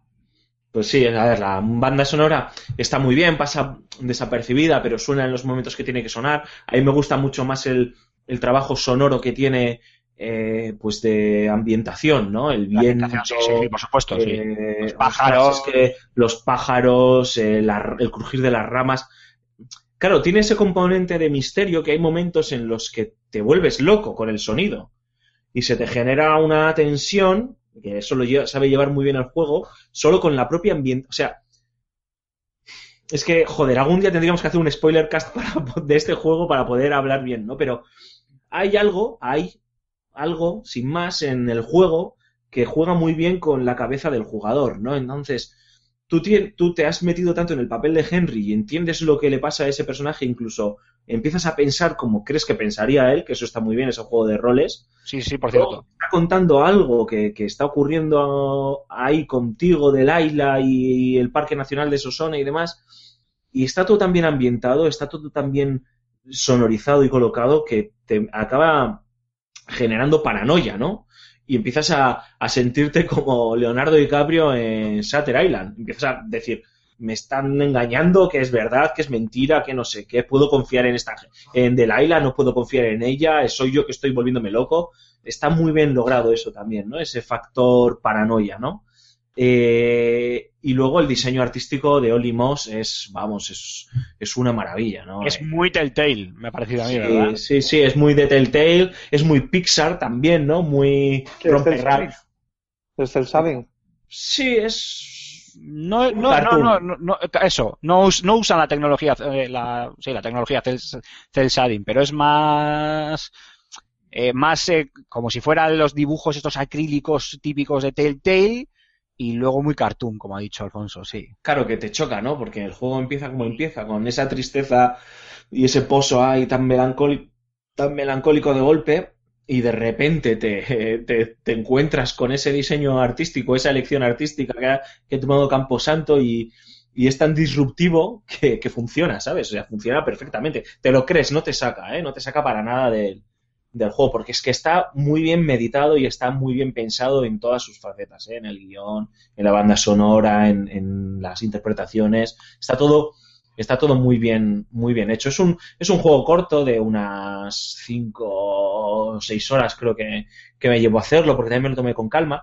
Y tiene una cosita que es, es muy videojuego para el que tenga dudas, y es el, el momento en el que a ti te dicen, oye, pasa algo, tal, tienes que ir a no sé dónde, tal, bueno, hay unos lobos que están atrapados en, me estoy inventando, ¿eh? Que están atrapados en tal caverna y tienes que ir tú ahí. Y solo tienes tu mapa y tu brújula. Sí, sí, y a chuparla en puero, y búscate el camino. Efectivamente, te tienes que ir orientando. A ver, el juego viene con una trampita, en la- por así decirlo, que es que tú sabes en el mapa dónde te encuentras, que se puede desactivar la ayuda, el que quiera que lo haga, yo no lo he hecho porque me acabaría perdiendo, pero tiene ese componente de orientación que está guay, ¿no? Que vas por ahí, tienes que mirar el mapa, tienes que mirar la brújula, si estás yendo al noreste, al sureste o donde sea, tienes que utilizar, hostias, esta roca me sirve de referencia, está muy bien, es muy videojuego también eso, ¿no? Entonces, vamos, o sea, para mí súper recomendable, una grata sorpresa, creo que es un debut eh, sobresaliente de Camposanto y sobre todo que demuestra que algo está cambiando, ¿no? En, en esta, en esta, en esta industria. En cuanto a indies, desde luego hemos empezado el, el curso muy- de forma muy potente, porque entre que los AAA solo sacan betas y los indies han sacado de lo mejor ya del año, está el tema... Bueno, oye, después de todo el pedazo resumen que nos ha hecho Poncho, eh, Corma, Raúl, no sé si tenéis preguntas sobre el juego que os podamos contestar. Pues. No, no, no nos lo compramos y ya nos largamos, ¿no? Yo tenía, yo tenía unas cuantas preguntas. Me, me me hubiese gustado saber eh, la duración, pero ya me la ha dicho. Me hubiese gustado saber el apartado artístico, pero ya me la ha dicho. Sí, Me hubiese gustado saber el tema narrativo, pero ya me la ha dicho. El precio, no sé si el precio has dicho. ¿Cuánto Veinte. cuesta? 20 euros creo que... 20 Está euritos. 20 pavos, sí. 20. Ah, otra cosa, el, eh, me imagino que hay ciclo día y noche y si- esto Sí. influye incluso el, si hay características meteorológicas en el juego, o sea, influye a la, en la jugabilidad, por ejemplo, si llueve mucho eh, a la hora de, de orientarte que has mencionado antes o incluso que te penalice a la hora de moverte por el, por el sitio en el que estás. No, hay un ciclo de día y noche que está ahí, pero que es un ciclo narrativo. Es decir, el juego está dividido en días, van haciéndose una serie de, de elipsis, es decir, eh, el día 1, el día 2, de repente saltas al día 9, por poner un ejemplo y tal, y puedes saltar, de repente ese día pasa algo y es de noche, ¿no? Y tienes que hacer una misión, eh, o ese capítulo se desarrolla durante la noche. Pues bueno, pues tienes las dificultades que tendrías tú en orientarte, ¿no? Por la noche, ¿no? Que no ves bien, que tienes que llevar la linterna, o lo que sea. Eh, hay viento, hay cosas, pero siempre estas características están al servicio del guion, están al servicio de la historia, ¿eh? No... O sea, es un recurso narrativo. Eso es, no, es un recurso, efectivamente, es un recurso narrativo, ¿eh? No, no se ha hecho para... No es un mundo abierto en el que si te quedas quieto van pasando las horas y amanece, anochece, etcétera, etcétera. Y Rulo. luego tiene una cosa... Eh, perdona, Sí. Es que le quería decir a Rulo, es que de todas, de todas Me formas, es que en un juego, au- aunque la historia es más bien el contexto y tu relación con el aire y, de- y demás, en un juego en el que haces de vigía contra incendios en un bosque, si hay lluvia, creo que se va a tomar por culo el juego, ¿eh? Sí, ¿no? Yo me esperaba que hubiese ahí una especie de poblado eh, en medio de una cerca muy grande, tío, donde... En fin, buena película era esa también. Sí, sí. Perdona, dime, Alfonso, sigue, sigue. Dale, dale. No, y que luego tiene una cosa, un detallito que a mí me ha gustado mucho del juego, que se nota el mismo que han realizado los de Camposanto, y ese eh, y que también sirve muy bien para meterte en el personaje, que es toda eh, lo orgánico que es el movimiento de cámara y el movimiento del personaje, ¿no? Es decir, tú cuando hay un detalle que a mí me, me chifla y que me parece la bomba, pero hay que pensarlo y hay que hacerlo, que es cuando sales de la cabaña, cuando vas bajando las escaleras, ese momento en el que Henry se agarra a la madera de arriba para agacharse y seguir andando.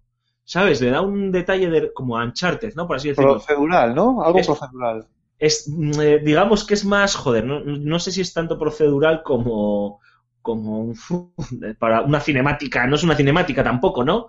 Pero que está ahí, que lo hace siempre. Es una, son animaciones, ¿eh? Que se han incluido en Sí, el sí, juego es una animación de, que se de incluye, manera realista. Entonces, cuando tú te pasas por ahí, el tío, el tío se agarra cuando, cuando te agachas, cuando, cuando saltas un obstáculo, cuando escalas, está muy bien hecha la animación, el gesto, incluso el posicionamiento de la cámara. Hay momentos en los que hay muchísima tensión, en los que empiezas a escalar y claro, tú cuando escalas y te apoyas, no estás mirando al frente, o sea, tú miras a donde te estás apoyando y luego levantas la cabeza, ¿no?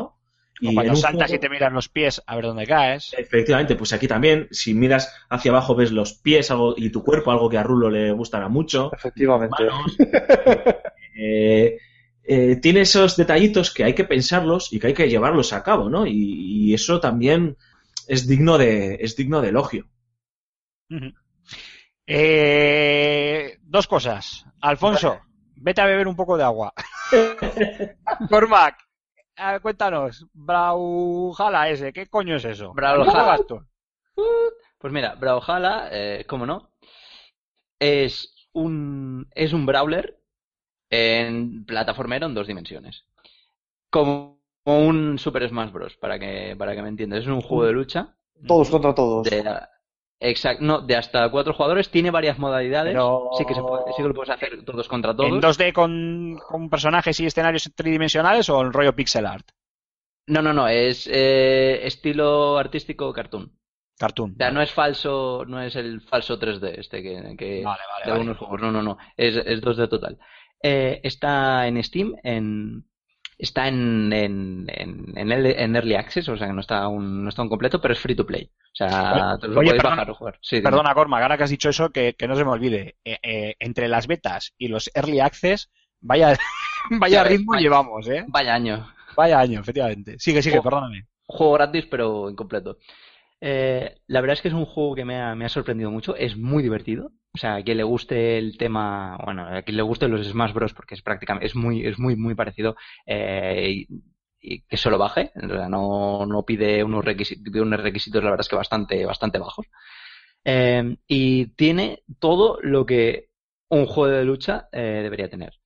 Un buen plantel de personajes diferenciado, tiene ataques débiles, tiene ataques fuertes, tiene ataques aéreos, tiene ataques antiaéreos.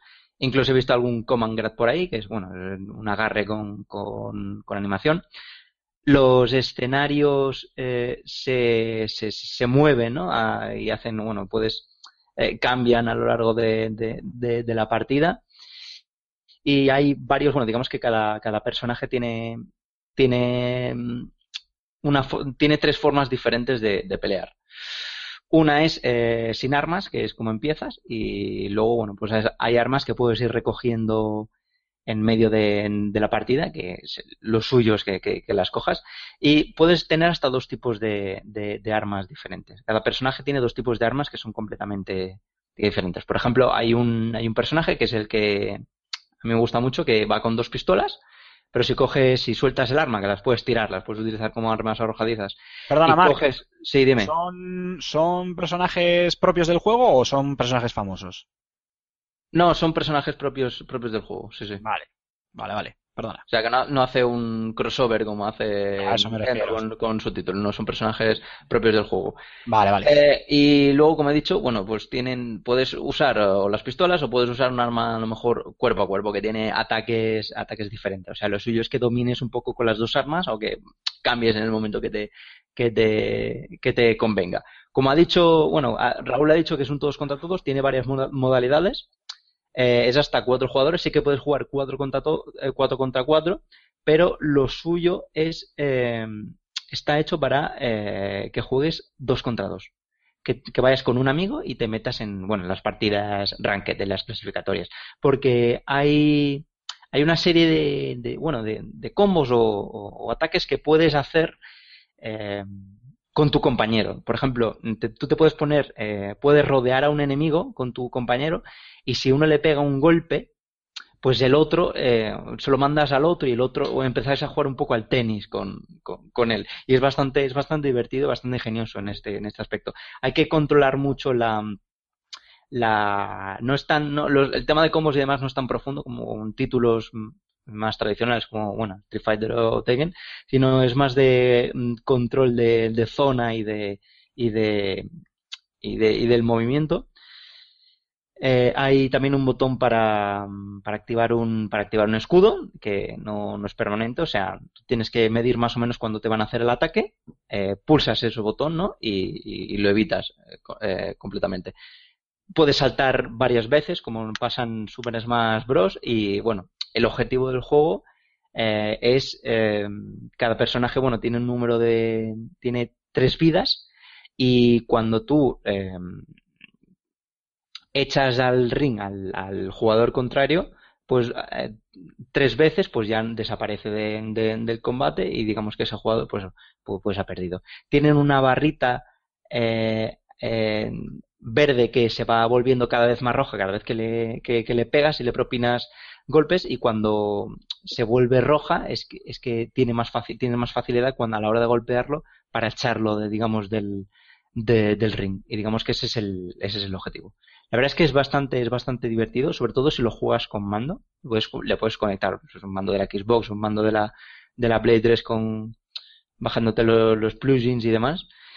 Y lo único malo que le veo yo es que, que es un punto bastante, bastante negativo a mi parecer, que bueno, el juego es free to play, eh, tiene un roster gratuito de, creo que eran seis personajes que van rotando cada semana, pero el resto de personajes, si los quieres, que son, son unos cuantos más, si los quieres tienes que pasar por caja. O sea, no hay manera. Pero es, es free to play total o es pay to win. Quiero decir, esos personajes que No, no, que no, comprar son, están over sobre los otros o. No, yo, mm, a ver, tampoco, tampoco le he echado 200 horas, pero quizá al principio hay un, algún que otro personaje que destaca más que, otro, pero, pero, pero no, no, no, no se ve un pay to win. O sea, los personajes, bueno, cada uno tiene su- sus armas, sus herramientas y, parecen bastante, bastante equilibrados. Sí que es cierto que depende, como en casi todos los, en casi todos los juegos competitivos, depende en el punto que estés de experiencia del juego. Hay algunos personajes que irán, que irán mejores que otros, ¿no? El que es un, un burro bestia que mete, que tiene mucho ataque y aunque vaya, tenga una movilidad un poco más lenta, sí que es cierto que en las primeras horas de, de- juego mm, peta más, ¿no? Eh, para cargarse los jugadores novatos que no un personaje a lo mejor que dependa más de la, de la movilidad. Pero al fin y al cabo depende, depende de la habilidad propia del, del, del personaje. O sea, las armas que utilizan entre ellos son, tienen mecánicas parecidas, aunque tengan, aunque tengan eh, animaciones de ataque y propiedades diferentes. Pero, pero la verdad es que está bastante equilibrado. Eso es lo malo, ¿eh? Que tienes que, que, que- que tienes que pagar por el, por el resto, pero vamos, que los puedes seguir jugando. Si no quieres pagar por ninguno y te quieres ir tirando con los, con los seis que vayan rotando semanalmente, eh, puedes hacerlo. Ah, o sea, rot- hay rotaciones, como en el Sí, sí, hay, ro- hay rotaciones como, como en el Heroes of the Storm, por ejemplo. Vale, vale, vale, perfecto. Eh, Raúl, no sé si querías preguntar algo. No, eh, a mí lo que me gustaría saber es el tema combos. O sea, ¿qué, botones son los que utilizan? Eh, ¿tenemos algún botón para protegerse o, o, o no? Para saltar, o sea, ese tipo de cosillas. Ahora un juego de lucha de beat'em up está bastante bien saber. Sí, eh, eh, tienes los botones de movimiento, el botón de, bueno, el botón del, del salto, la flecha de arriba. Eh, luego tienes un botón que es el ataque débil, que si, bueno, si los masheas, si lo machacas, mm, hace varios ataques que, que, que convean. Luego tienes un, un ataque fuerte que depende en la dirección que pulses. Hace un ataque u otro. Eh, Si le das al botón de ataque fuerte y al botón de arriba, hace un ataque antiaéreo. Si estás en el aire, le das a ese botón y hacia abajo, hace un ataque em, aéreo que cae, que cae en picado. Y luego tienes eh, un botón que es eh, una defensa, un, que se activa un escudo, pero no es permanente. O sea, se tira cosa de pues, un, un- un segundo activo, un poco menos. Eh, para que mm, tú tengas que eh, concentrarte en adivinar cuándo te van a dar el golpe para que tú activarlo prácticamente al unísono o uno o dos frames antes de que te, de que te, de que toquen las hitbox para, para evitar ese ataque. ¿Tú has, Y, ent- y moverte, sí. tú has entendido algo, Alfonso? Porque yo no he entendido nada. Luego, ¿Qué va, tío? Estoy aquí escuchando anonadado. además, el, el tema de, de los escenarios también me imagino que, que será bastante importante. O sea, ¿verdad? Tienen que ser unos escenarios un mapeado grande para poder albergar a, a ese número de, de luchadores, ¿no? Eh, hay, hay diferentes planos, se aprovecha eh, como en el Super Smash Bros., por ejemplo, que puedes expulsar fuera y hacerles perder, etcétera. Claro, es que mm, consiste en eso. O sea, el- el- los mapas son, bueno, son plataformas que mm, en la mayoría pues van cambiando y demás. Eh, Ah, son, son también hay- móviles, ¿no? Sí, sí, la mayoría son móviles. También hay algunos efectos de, de, de- de- de campo, que por ejemplo hay un, hay un cuerno eh, que a veces aparece, como una de las, de las más armas ¿no? que, te, que te ofrece la partida, que si lo coge un, un jugador y lo toca, aparece un dragón que, que golpea, que va golpeando a todos los a todos los, Una especie así que lo tienes que, ¿No? Sí, Una una- especie de power. Sí, básicamente, como una especie de, exacto, como, un superataque, por así decirlo. ¿Qué, qué cosas que faltan también en el juego? Falta que, que cada personaje tenga un superataque, pero como, como en Smash Bros, pero, bueno. Y, y, ah, quizá hay algún, hay algún escenario que es un poquito más, más, más corto, ¿no? Para que sea un poco más, más difícil mantenerse ahí, ¿no? Que haga la experiencia del juego diferente. Eh, ta- bueno, también hay trajes que se me ha olvidado comentar, trajes y, y, y voces, que eso sí que se puede, se pueden, se pueden desbloquear, que no, que no afectan para nada a la jugabilidad, simplemente es mera, es mera estética. Vale, pues también tú, vamos, buen resumen que te, que te has cascado. No sé si alguno os queda alguna duda. No, la verdad que no, a otro que, que, que deja poco sitio a las dudas. Bueno, yo ya te he preguntado lo que quería preguntarte y Alfonso, no sé si a ti te ha quedado alguna cosa en el tintero o... Maravilloso, tío. Maravilloso. Me lo compraré cuando esté en castellano. Menos mal que he dicho que era free to play. Maldito seas, Alfonso. Venga chicos, tercer descanso musical y vamos con la firma de José Carlos y el rincón del oyente. Que no se mueva nadie.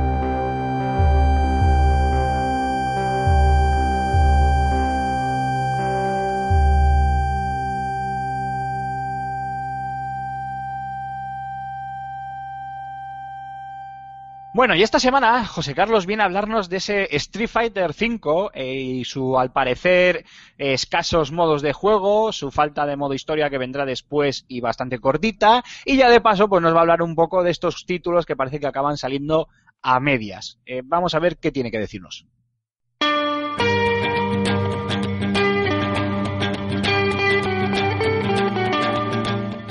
Street Fighter V ya se encuentra entre nosotros, y con este retorna la polémica de los lanzamientos faltos de contenido.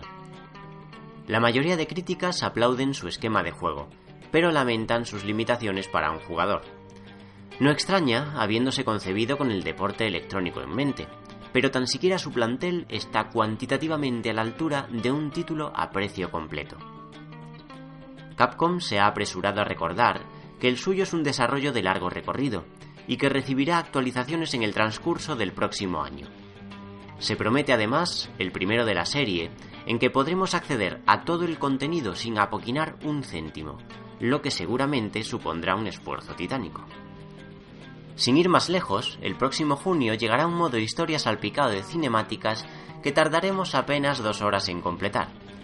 Así lo ha confirmado su productor, Yoshinori Ono, lo que ha mitigado poco o nada el aluvión de críticas.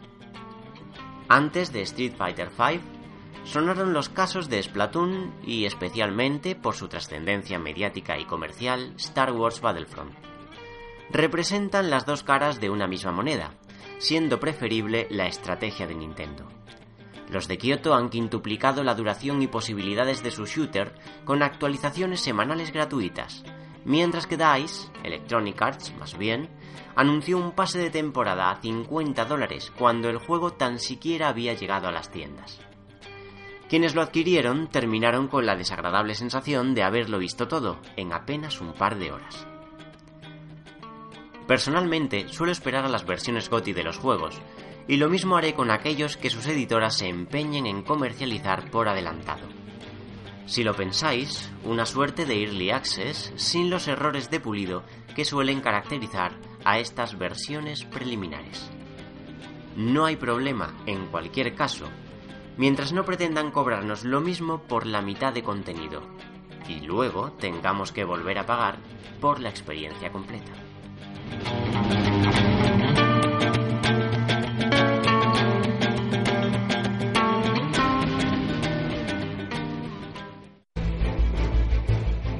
Una vez más estamos ante un poderoso enemigo. Es hora de ser valiente. Tenemos que tener coraje. Tenemos la obligación de actuar. Es el momento de dar un paso adelante. En verdad os digo que este es vuestro momento. Aquí y ahora es donde nosotros aguantamos a los vídeos de FS Gamer. No somos nada sin vuestros comentarios. Así que coged vuestros teclados y a. Sois espartanos. Y una semana más volvemos con el rincón del oyente. Mark, vuelves a tener alguna que otra preguntita. Menos mal, menos mal. Va, parece que esto va cogiendo ya un poco de, de tono. Te cedo la batuta y todo tuyo. Sí, estamos en racha, así que habrá que aprovechar y contestar a todo Dios que nos pregunte. Efectivamente. Eh, bueno, eh, volviendo al tema indie, mm, la primera pregunta. eh, se ha levantado una polémica con respecto al precio de The Witness. 40 pavos si no recuerdo. Mm, Creo que son 36,99 exactamente en Steam. ¿Creéis que los bienes digitales deberían ser más baratos? Al ser un juego indie debería rozar la barrera de los 20-30 euros. ¿Qué pensáis? Yo voy a dar, me, me vais a permitir que dé una opinión muy rápida y luego Sí, sí, no, yo te pasaría el testigo a ti, Alfonso, porque creo que tú sí lo has jugado, ¿verdad? Sí, sí, sí, lo estoy Vale. jugando. Bueno, yo no lo he jugado y aun no habiéndolo jugado, un título indie puede costar perfectísimamente 60 o 70 euros como pagamos nosotros ahora mismo. Y me explico, obviamente, ojalá nunca lleguen a esos, a esos precios, pero el hecho de ser indie no implica que el juego tenga que ser eh, más económico. Si el juego te ofrece jugabilidad, calidad, duración, las características que sean eh, de acorde a su formato, a su diseño, al producto que han desarrollado y que de tal manera ha vendido el estudio X que sea, el tema del precio es simplemente un tema de costumbrismo. Nos hemos acostumbrado a que los juegos indie sean juegos pequeñitos, más baratos, tin, tan, pim pam pum, y ahora parece que porque alguien pida 36 euros o 40 euros o lo que sea, pues se nos acaba el mundo. Y de hecho el propio creador de The Witness, que es el de Bytes, que no me recuerdo ahora el nombre de este hombre, eh, decía que, bueno que aunque la piratería parece que no ha influenciado en su en las ventas del título por lo menos no para poder financiar un tercer juego sí es cierto que, que bueno que se sorprendió ver como al de un al de pocas horas de lanzamiento del título ya estaba todo Kiski descargándoselo en un montón de sitios donde se había compartido. Dicho esto yo no lo he jugado así que Alfonso tal vez tú nos puedas dar otra opinión más concreta A ver, yo creo que al final esto no es tanto haber jugado o no, o no haber jugado un juego, ¿no? Yo creo que todos lo, lo podemos valorar más o menos. Yo creo que lo que nos tenemos que preguntar es por qué es por qué eh, nos siguen clavando juegos en- a precio digital a casi 70 pavos, ¿no? tú sé O, o- Sí, esa es la pregunta, vaya. eso es, es decir, o a 60, me da igual. Cuando, debe- cuando evidentemente todos sabemos que podrían ser más baratos y los márgenes de beneficio siguen siendo por lo menos, por lo menos, por lo menos los mismos que tenían cuando los venden en, la- en una, en una tienda física y hay, y hay una tercera persona o una cuarta persona más dentro de la cadena de valor del precio de un videojuego, ¿no? Pero yo, yo creo que eso es lo que nos tenemos que preguntar. Luego, evidentemente, cada uno verá lo que puede asumir y lo que no puede asumir, lo que es caro para él y lo que no es caro y lo que no es caro. O sea, obviamente, 40 euros o 36 euros, hostias, es dinero. O sea, estamos hablando de, de una inversión importante que hay que ver, que hay que valorar, que hay que reflexionar y que gracias a Dios, pues está Internet para poder ver vídeos, para poder leer críticas, está FS Gamer, está Level Up y te puedes hacer una idea de si ese juego te va con tus gustos y si te lo puedes y si te lo puedes permitir. Eh, pero yo creo que tachar a un videojuego independiente de ponerle esa coletilla de cómo es indie tiene que ser barato es caer en no sé en una generalidad en una generalización perdón un pelín peligrosa, ¿no? Es cierto que por norma general los presupuestos son que manejan son menores, también los equipos, las perspectivas también de venta o del retorno de la inversión también suele ser menor, eh, pero eh, no lo sé. Es que en el caso de, Bre- eh, de Braid, por ejemplo, de Witness, perdón, eh, estamos hablando de un auténtico juegazo, o sea, probablemente incluso de una obra maestra, un juego superlativo, largo, que es un reto, que consigue llevar la expresión videojuego un pelín más allá. Ya hablaremos de esto el día que hablemos de, de Witness en, en Level Up. Y está más que justificados los 37 euros, como bien ha apuntado Mark, que, que cuesta, ¿no? Vamos, es como yo lo entiendo, ¿eh? Yo creo que nos deberíamos preocupar más por qué nos siguen vendiendo juegos digitales que en físico valen 70 euros y en digital tienen que valer 70 y, y no nos quejamos por eso y, y le damos los palos a, a Jonathan Blow por, por lanzar The Witness a 40 euros. correcto Raúl Cormac No, poco más, poco más de, que decir. Además es un juego que, que no he podido catar porque se me empieza a acumular la, la vida sí, y no puedo vivirla. Entonces, como se me acumula la vida y no puedo vivirla, pues bueno, tengo que priorizar. Y, y de verdad que le tengo ahí en mi top 10, pero es que no, no me da más. Desde luego que después de haber, haber, haberos escuchado, eh, lo voy a subir dos puntitos más. Está en mi top 8, venga. Cormac más preguntas Eh, sí, tenemos una pregunta más. Eh, ¿Qué opináis del factor tiempo versus juego? Hay gente que quiere devolver el Firewatch en Steam porque se lo han pasado en 3 horas y vale 20 pavos. Ah. El Firewatch. Hostias, es que estas preguntas están solapadas, ¿eh? ya y yo voy a contestar con una palabra Journey no tengo más que decir A ver, pero realmente el juego dura tan poco. O sea, quiero decir, puede ser que vayas a piñón tanto, tanto, que te lo pases en tan poco tiempo y no disfrutes eh, de tres cuartos de lo que te ofrece el juego para pasártelo tan rápido. Esa es la pregunta que hago yo. Hostias, ah, ah, es que esto porque está, es porque está muy personalizado, ¿no? En Firewatch, ¿no? Pero es que yo también soy de los que piensa que eh, no eh, es lo mismo, el precio es subjetivo y hay gente que paga, como bien dice Aymar, 12 o 14 euros encantados por disfrutar de las dos horas que te ofrecen Journey y que ojalá las pudiese disfrutar siempre como si fuesen la primera vez, igual que me ha pasado con, con Firewatch, que a mí me ha durado 5 o 6 horas. ¿Que se puede ir a piñón? Claro, obviamente, puedes ir corriendo, puedes eh, sudar de explorar y ir... Es un juego lineal, ¿eh? o sea que no tiene misiones secundarias, pero bueno, ir a saco siguiendo el mapa y olvidarte de perderte un poco y de descubrir los recovecos y que te lo puedes hacer a mi- en la mitad del tiempo, pues oye, yo sé que esto, esto ha sido una polémica en Steam, creo, que hubo alguien que puso eso, ¿no? Que, que había, se había pasado Firewatch en tres horas y creo que Steam te permite devolver, te devuelve reembolsar un juego si, si solo has jugado tres horas, creo, o dos o tres horas.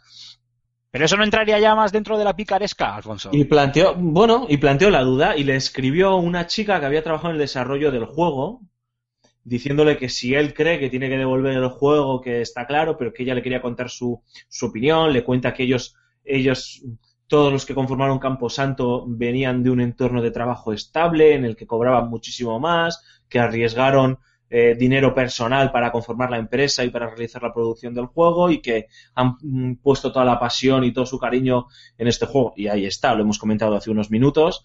Sí, señor. Y que si él creía que lo tenía que devolver, pues que lo devolviese, pero que esperaba que cuando el juego estuviese eh, de rebajas en Steam dentro de unos meses, se lo regalase a una persona para que también pudiese disfrutar del juego como lo ha disfrutado él, ¿no?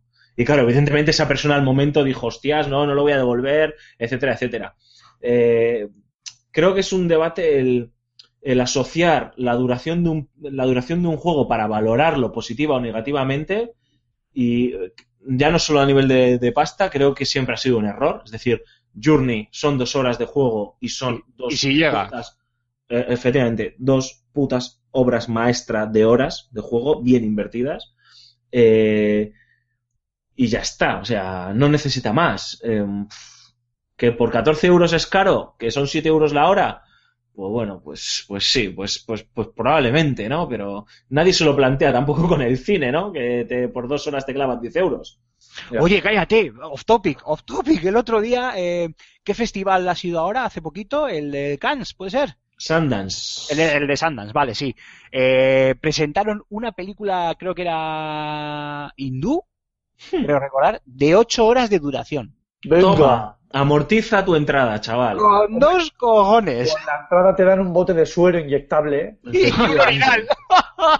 Chata. Efectivamente. No, por eso yo, yo creo que, vamos, o sea, cada uno tiene que... Hay suficiente información en el planeta Tierra como para, o por lo menos en el planeta Internet, como para poder saber lo que dura un juego, lo que te va, lo que te puede o no te puede ofrecer, y en base a ello, pues tomar una decisión y si es caro en relación la propuesta a precio, ¿no? Pero vamos, yo he leído, sobre todo a mí lo que más me preocupa, lo que más me enerva, no sé a vosotros, me raya cuando leo una crítica o un análisis y se critica negativamente la duración de un juego. Me pone de mala gaita, tío. Me pone mal café. Es que eso depende muy mucho del, Dura del poco. título. Es que dura poco, negativo. Hostias, tío. Eh, y el tiempo que te ha durado está bien invertido, es satisfactorio, está guay. Sí, pues ya está. No sé. Sí, sí, cierto, Perfecto, ¿no? cierto. Cormac, ¿alguna cosita más?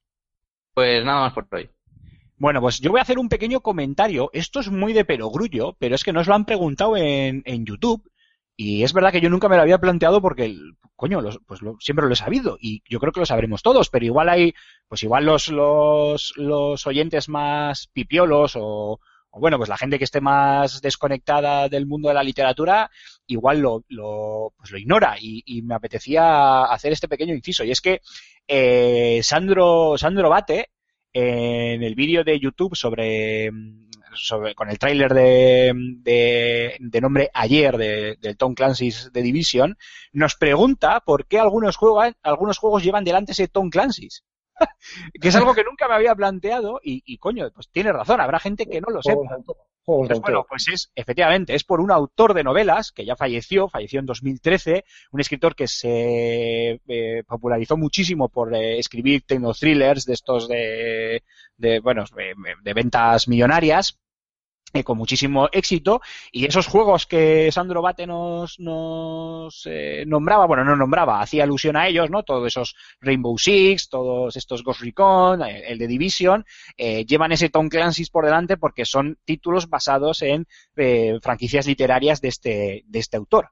Oye, lo comento pues porque seguramente habrá quien no lo sepa y mira, pues es un dato, un dato Pero no cuanto menos curioso. No es, no es el primero, ¿eh? También me viene a la cabeza el Cliff Baker's eh, Jericho. Por ejemplo, por ejemplo, efectivamente, efectivamente, sí, sí, eso es. Pero bueno, nos han preguntado por, por Tom Clancy y es verdad que, que Tom Clancy yo creo que ya es un nombre que nosotros eh, eh, eh, relacionamos ya mucho más con el videojuego que con el mundo de la literatura y él al fin y al cabo era, era escritor, vaya. Sí, efectivamente. Más. De todas maneras, esto lo comentaremos más en profundidad en el especial que hagamos monográfico de The Division, en el que hablaremos de la franquicia Tom Clancy y demás, y, explicaremos muy bien de, de dónde viene esto, que ahora si lo digo yo, no tengo ni idea, porque hablando con Antonio me decía, pero ¿ha habido algún... ¿Esto tiene que ver con alguna novela de Tom Clancy? No, tío, o sea, ni Splinter Cell ni nada, ¿no? Y habría que investigar muy bien cómo nació eso y sería una curiosidad chula para, para que comentemos el, el día del especial de The Division.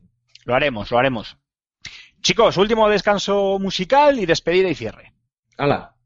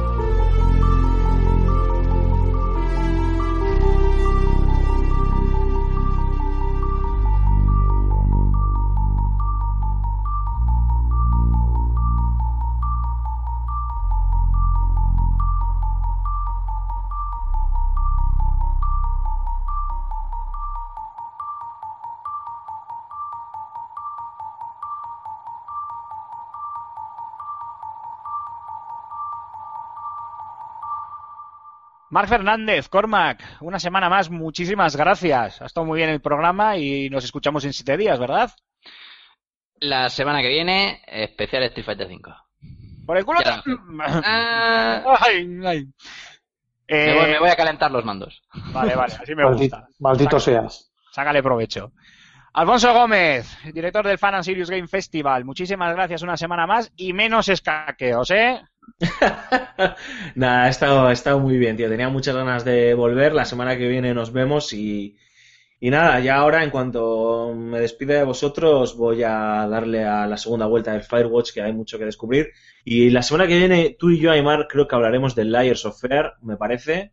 Eh, a- bueno, a ver, a ver, porque entre la beta de Division y el Rocket League tengo que sacar Sí, tiempo. ¿eh? A ver Hay que cómo sacar tiempo, hay que sacar tiempo. Tienes que sacar tiempo que yo soy muy miedica, tío, y a lo mejor no paso del prólogo, ¿sabes? No, sí, sí, pero a ver, a- a- te tengo, tengo cogiendo polvo el Outlast, ahí, que creo que he pasado, no sé, una hora o dos de juego, ya, no, no avanzo más porque no hay cojones. Si no, le llamaré a Rulo para que venga a arrullarme. Lo intentaremos, lo intentaremos. La semana que viene nos escuchamos. Eso es. Raúl Romero, Rulo, muchísimas gracias una semana más. Y Chato, la batuta es tuya. Despídete como solo tú sabes hacerlo. Aquí, cada vez que me toca despedirme, tengo que, que decir más tocho de al final. O sea, es que dentro de poco esto va a aparecer, no sé, vamos. La semana que viene tu despedida empieza por en un lugar de la mancha, no te digo más. Bien, so- antes de irme solo diré, voy a decir una cosa más, que, que las 100 naciones del Imperio Persa caigan sobre ti. ¿dónde? Esto ¿Huele a envidia? ¿Huele a envidia? Huele, huele, huele a envidia. En fin, bueno. Estaba venga, verde antes, cuando ha puesto la cam estaba verde, verde de envidia. Te odio. Te odio. En fin, pues eso, que ya me despido de todos los escuchantes. Pero, pero antes vamos a recordar, como siempre, las vías de contacto. Buscarnos por revista FS Gamer y Level Up en Facebook, Twitter, Google Plus y YouTube, donde además de darle al like para ayudar a crecer, pues dejáis vuestros comentarios para que nosotros recabemos y los digamos aquí y quede todo como mucho más bonito, ¿no? También estamos en Ask, buscarnos por podcast Level Up. Además, también tenemos nuestro canal de Telegram, donde poder estar al día en todos tus dispositivos y para que nos lleves contigo en tu bolsillo. Una forma de poder portarnos a todas partes. Y bueno, eh, antes de nada y de terminar, quiero recordar que esta semana hemos empezado un especial 30 años de The Legend of Zelda, que va a contar también con su propio monográfico en el programa de radio, en Level Up. Y además, desde aquí os invitamos a todos a que nos dejéis vuestro, en, nuestro Facebook vuestros mejores momentos jugando a la saga protagonizada por Link. Bueno, vuestros mejores momentos jugando o cualquier tipo de anécdota relacionada con la saga. Nosotros los vamos a recopilar y los publicaremos en un artículo en fsgamer.com. No dejéis de visitar la página web, que es, ya lo he dicho, fsgamer.com, y también la página web del Fan and Serious, que es fanandserious.gamefestival.com. Y para terminar, ronda de eh, Twitter personales, que son arroba Raúl Romjim, arroba Alfonso Gómez AG, arroba Corman barra baja 20, arroba Gambo 23, arroba Aymar barra baja Zikilin, arroba True Rulius, arroba, que tú puedes. arroba Bao barra baja Er, Bauer, y arroba Antonio Santo. Y me voy a beber agua yo también. Hay que ver qué bien lo Cada día, bueno, cada semana lo haces mejor. Me Esto, tiene porque enamorado. ¿Cómo te, ¿Cómo te cunden los estudios, querido Raúl? En fin. Y por mi parte, que- que- queridos escuchantes, muchísimas gracias una semana más y la semana que viene volveremos eh, probablemente con ese especial 30 aniversario de Legend of Zelda, si no me equivoco, y esperamos que bueno estéis todos pendientes y escuchando, como no, eh, pues un nuevo programa de, de Level Up, que esto al fin y al cabo, si, si existe, es por y para vosotros. Nos escuchamos dentro de siete días. Adiós a todos.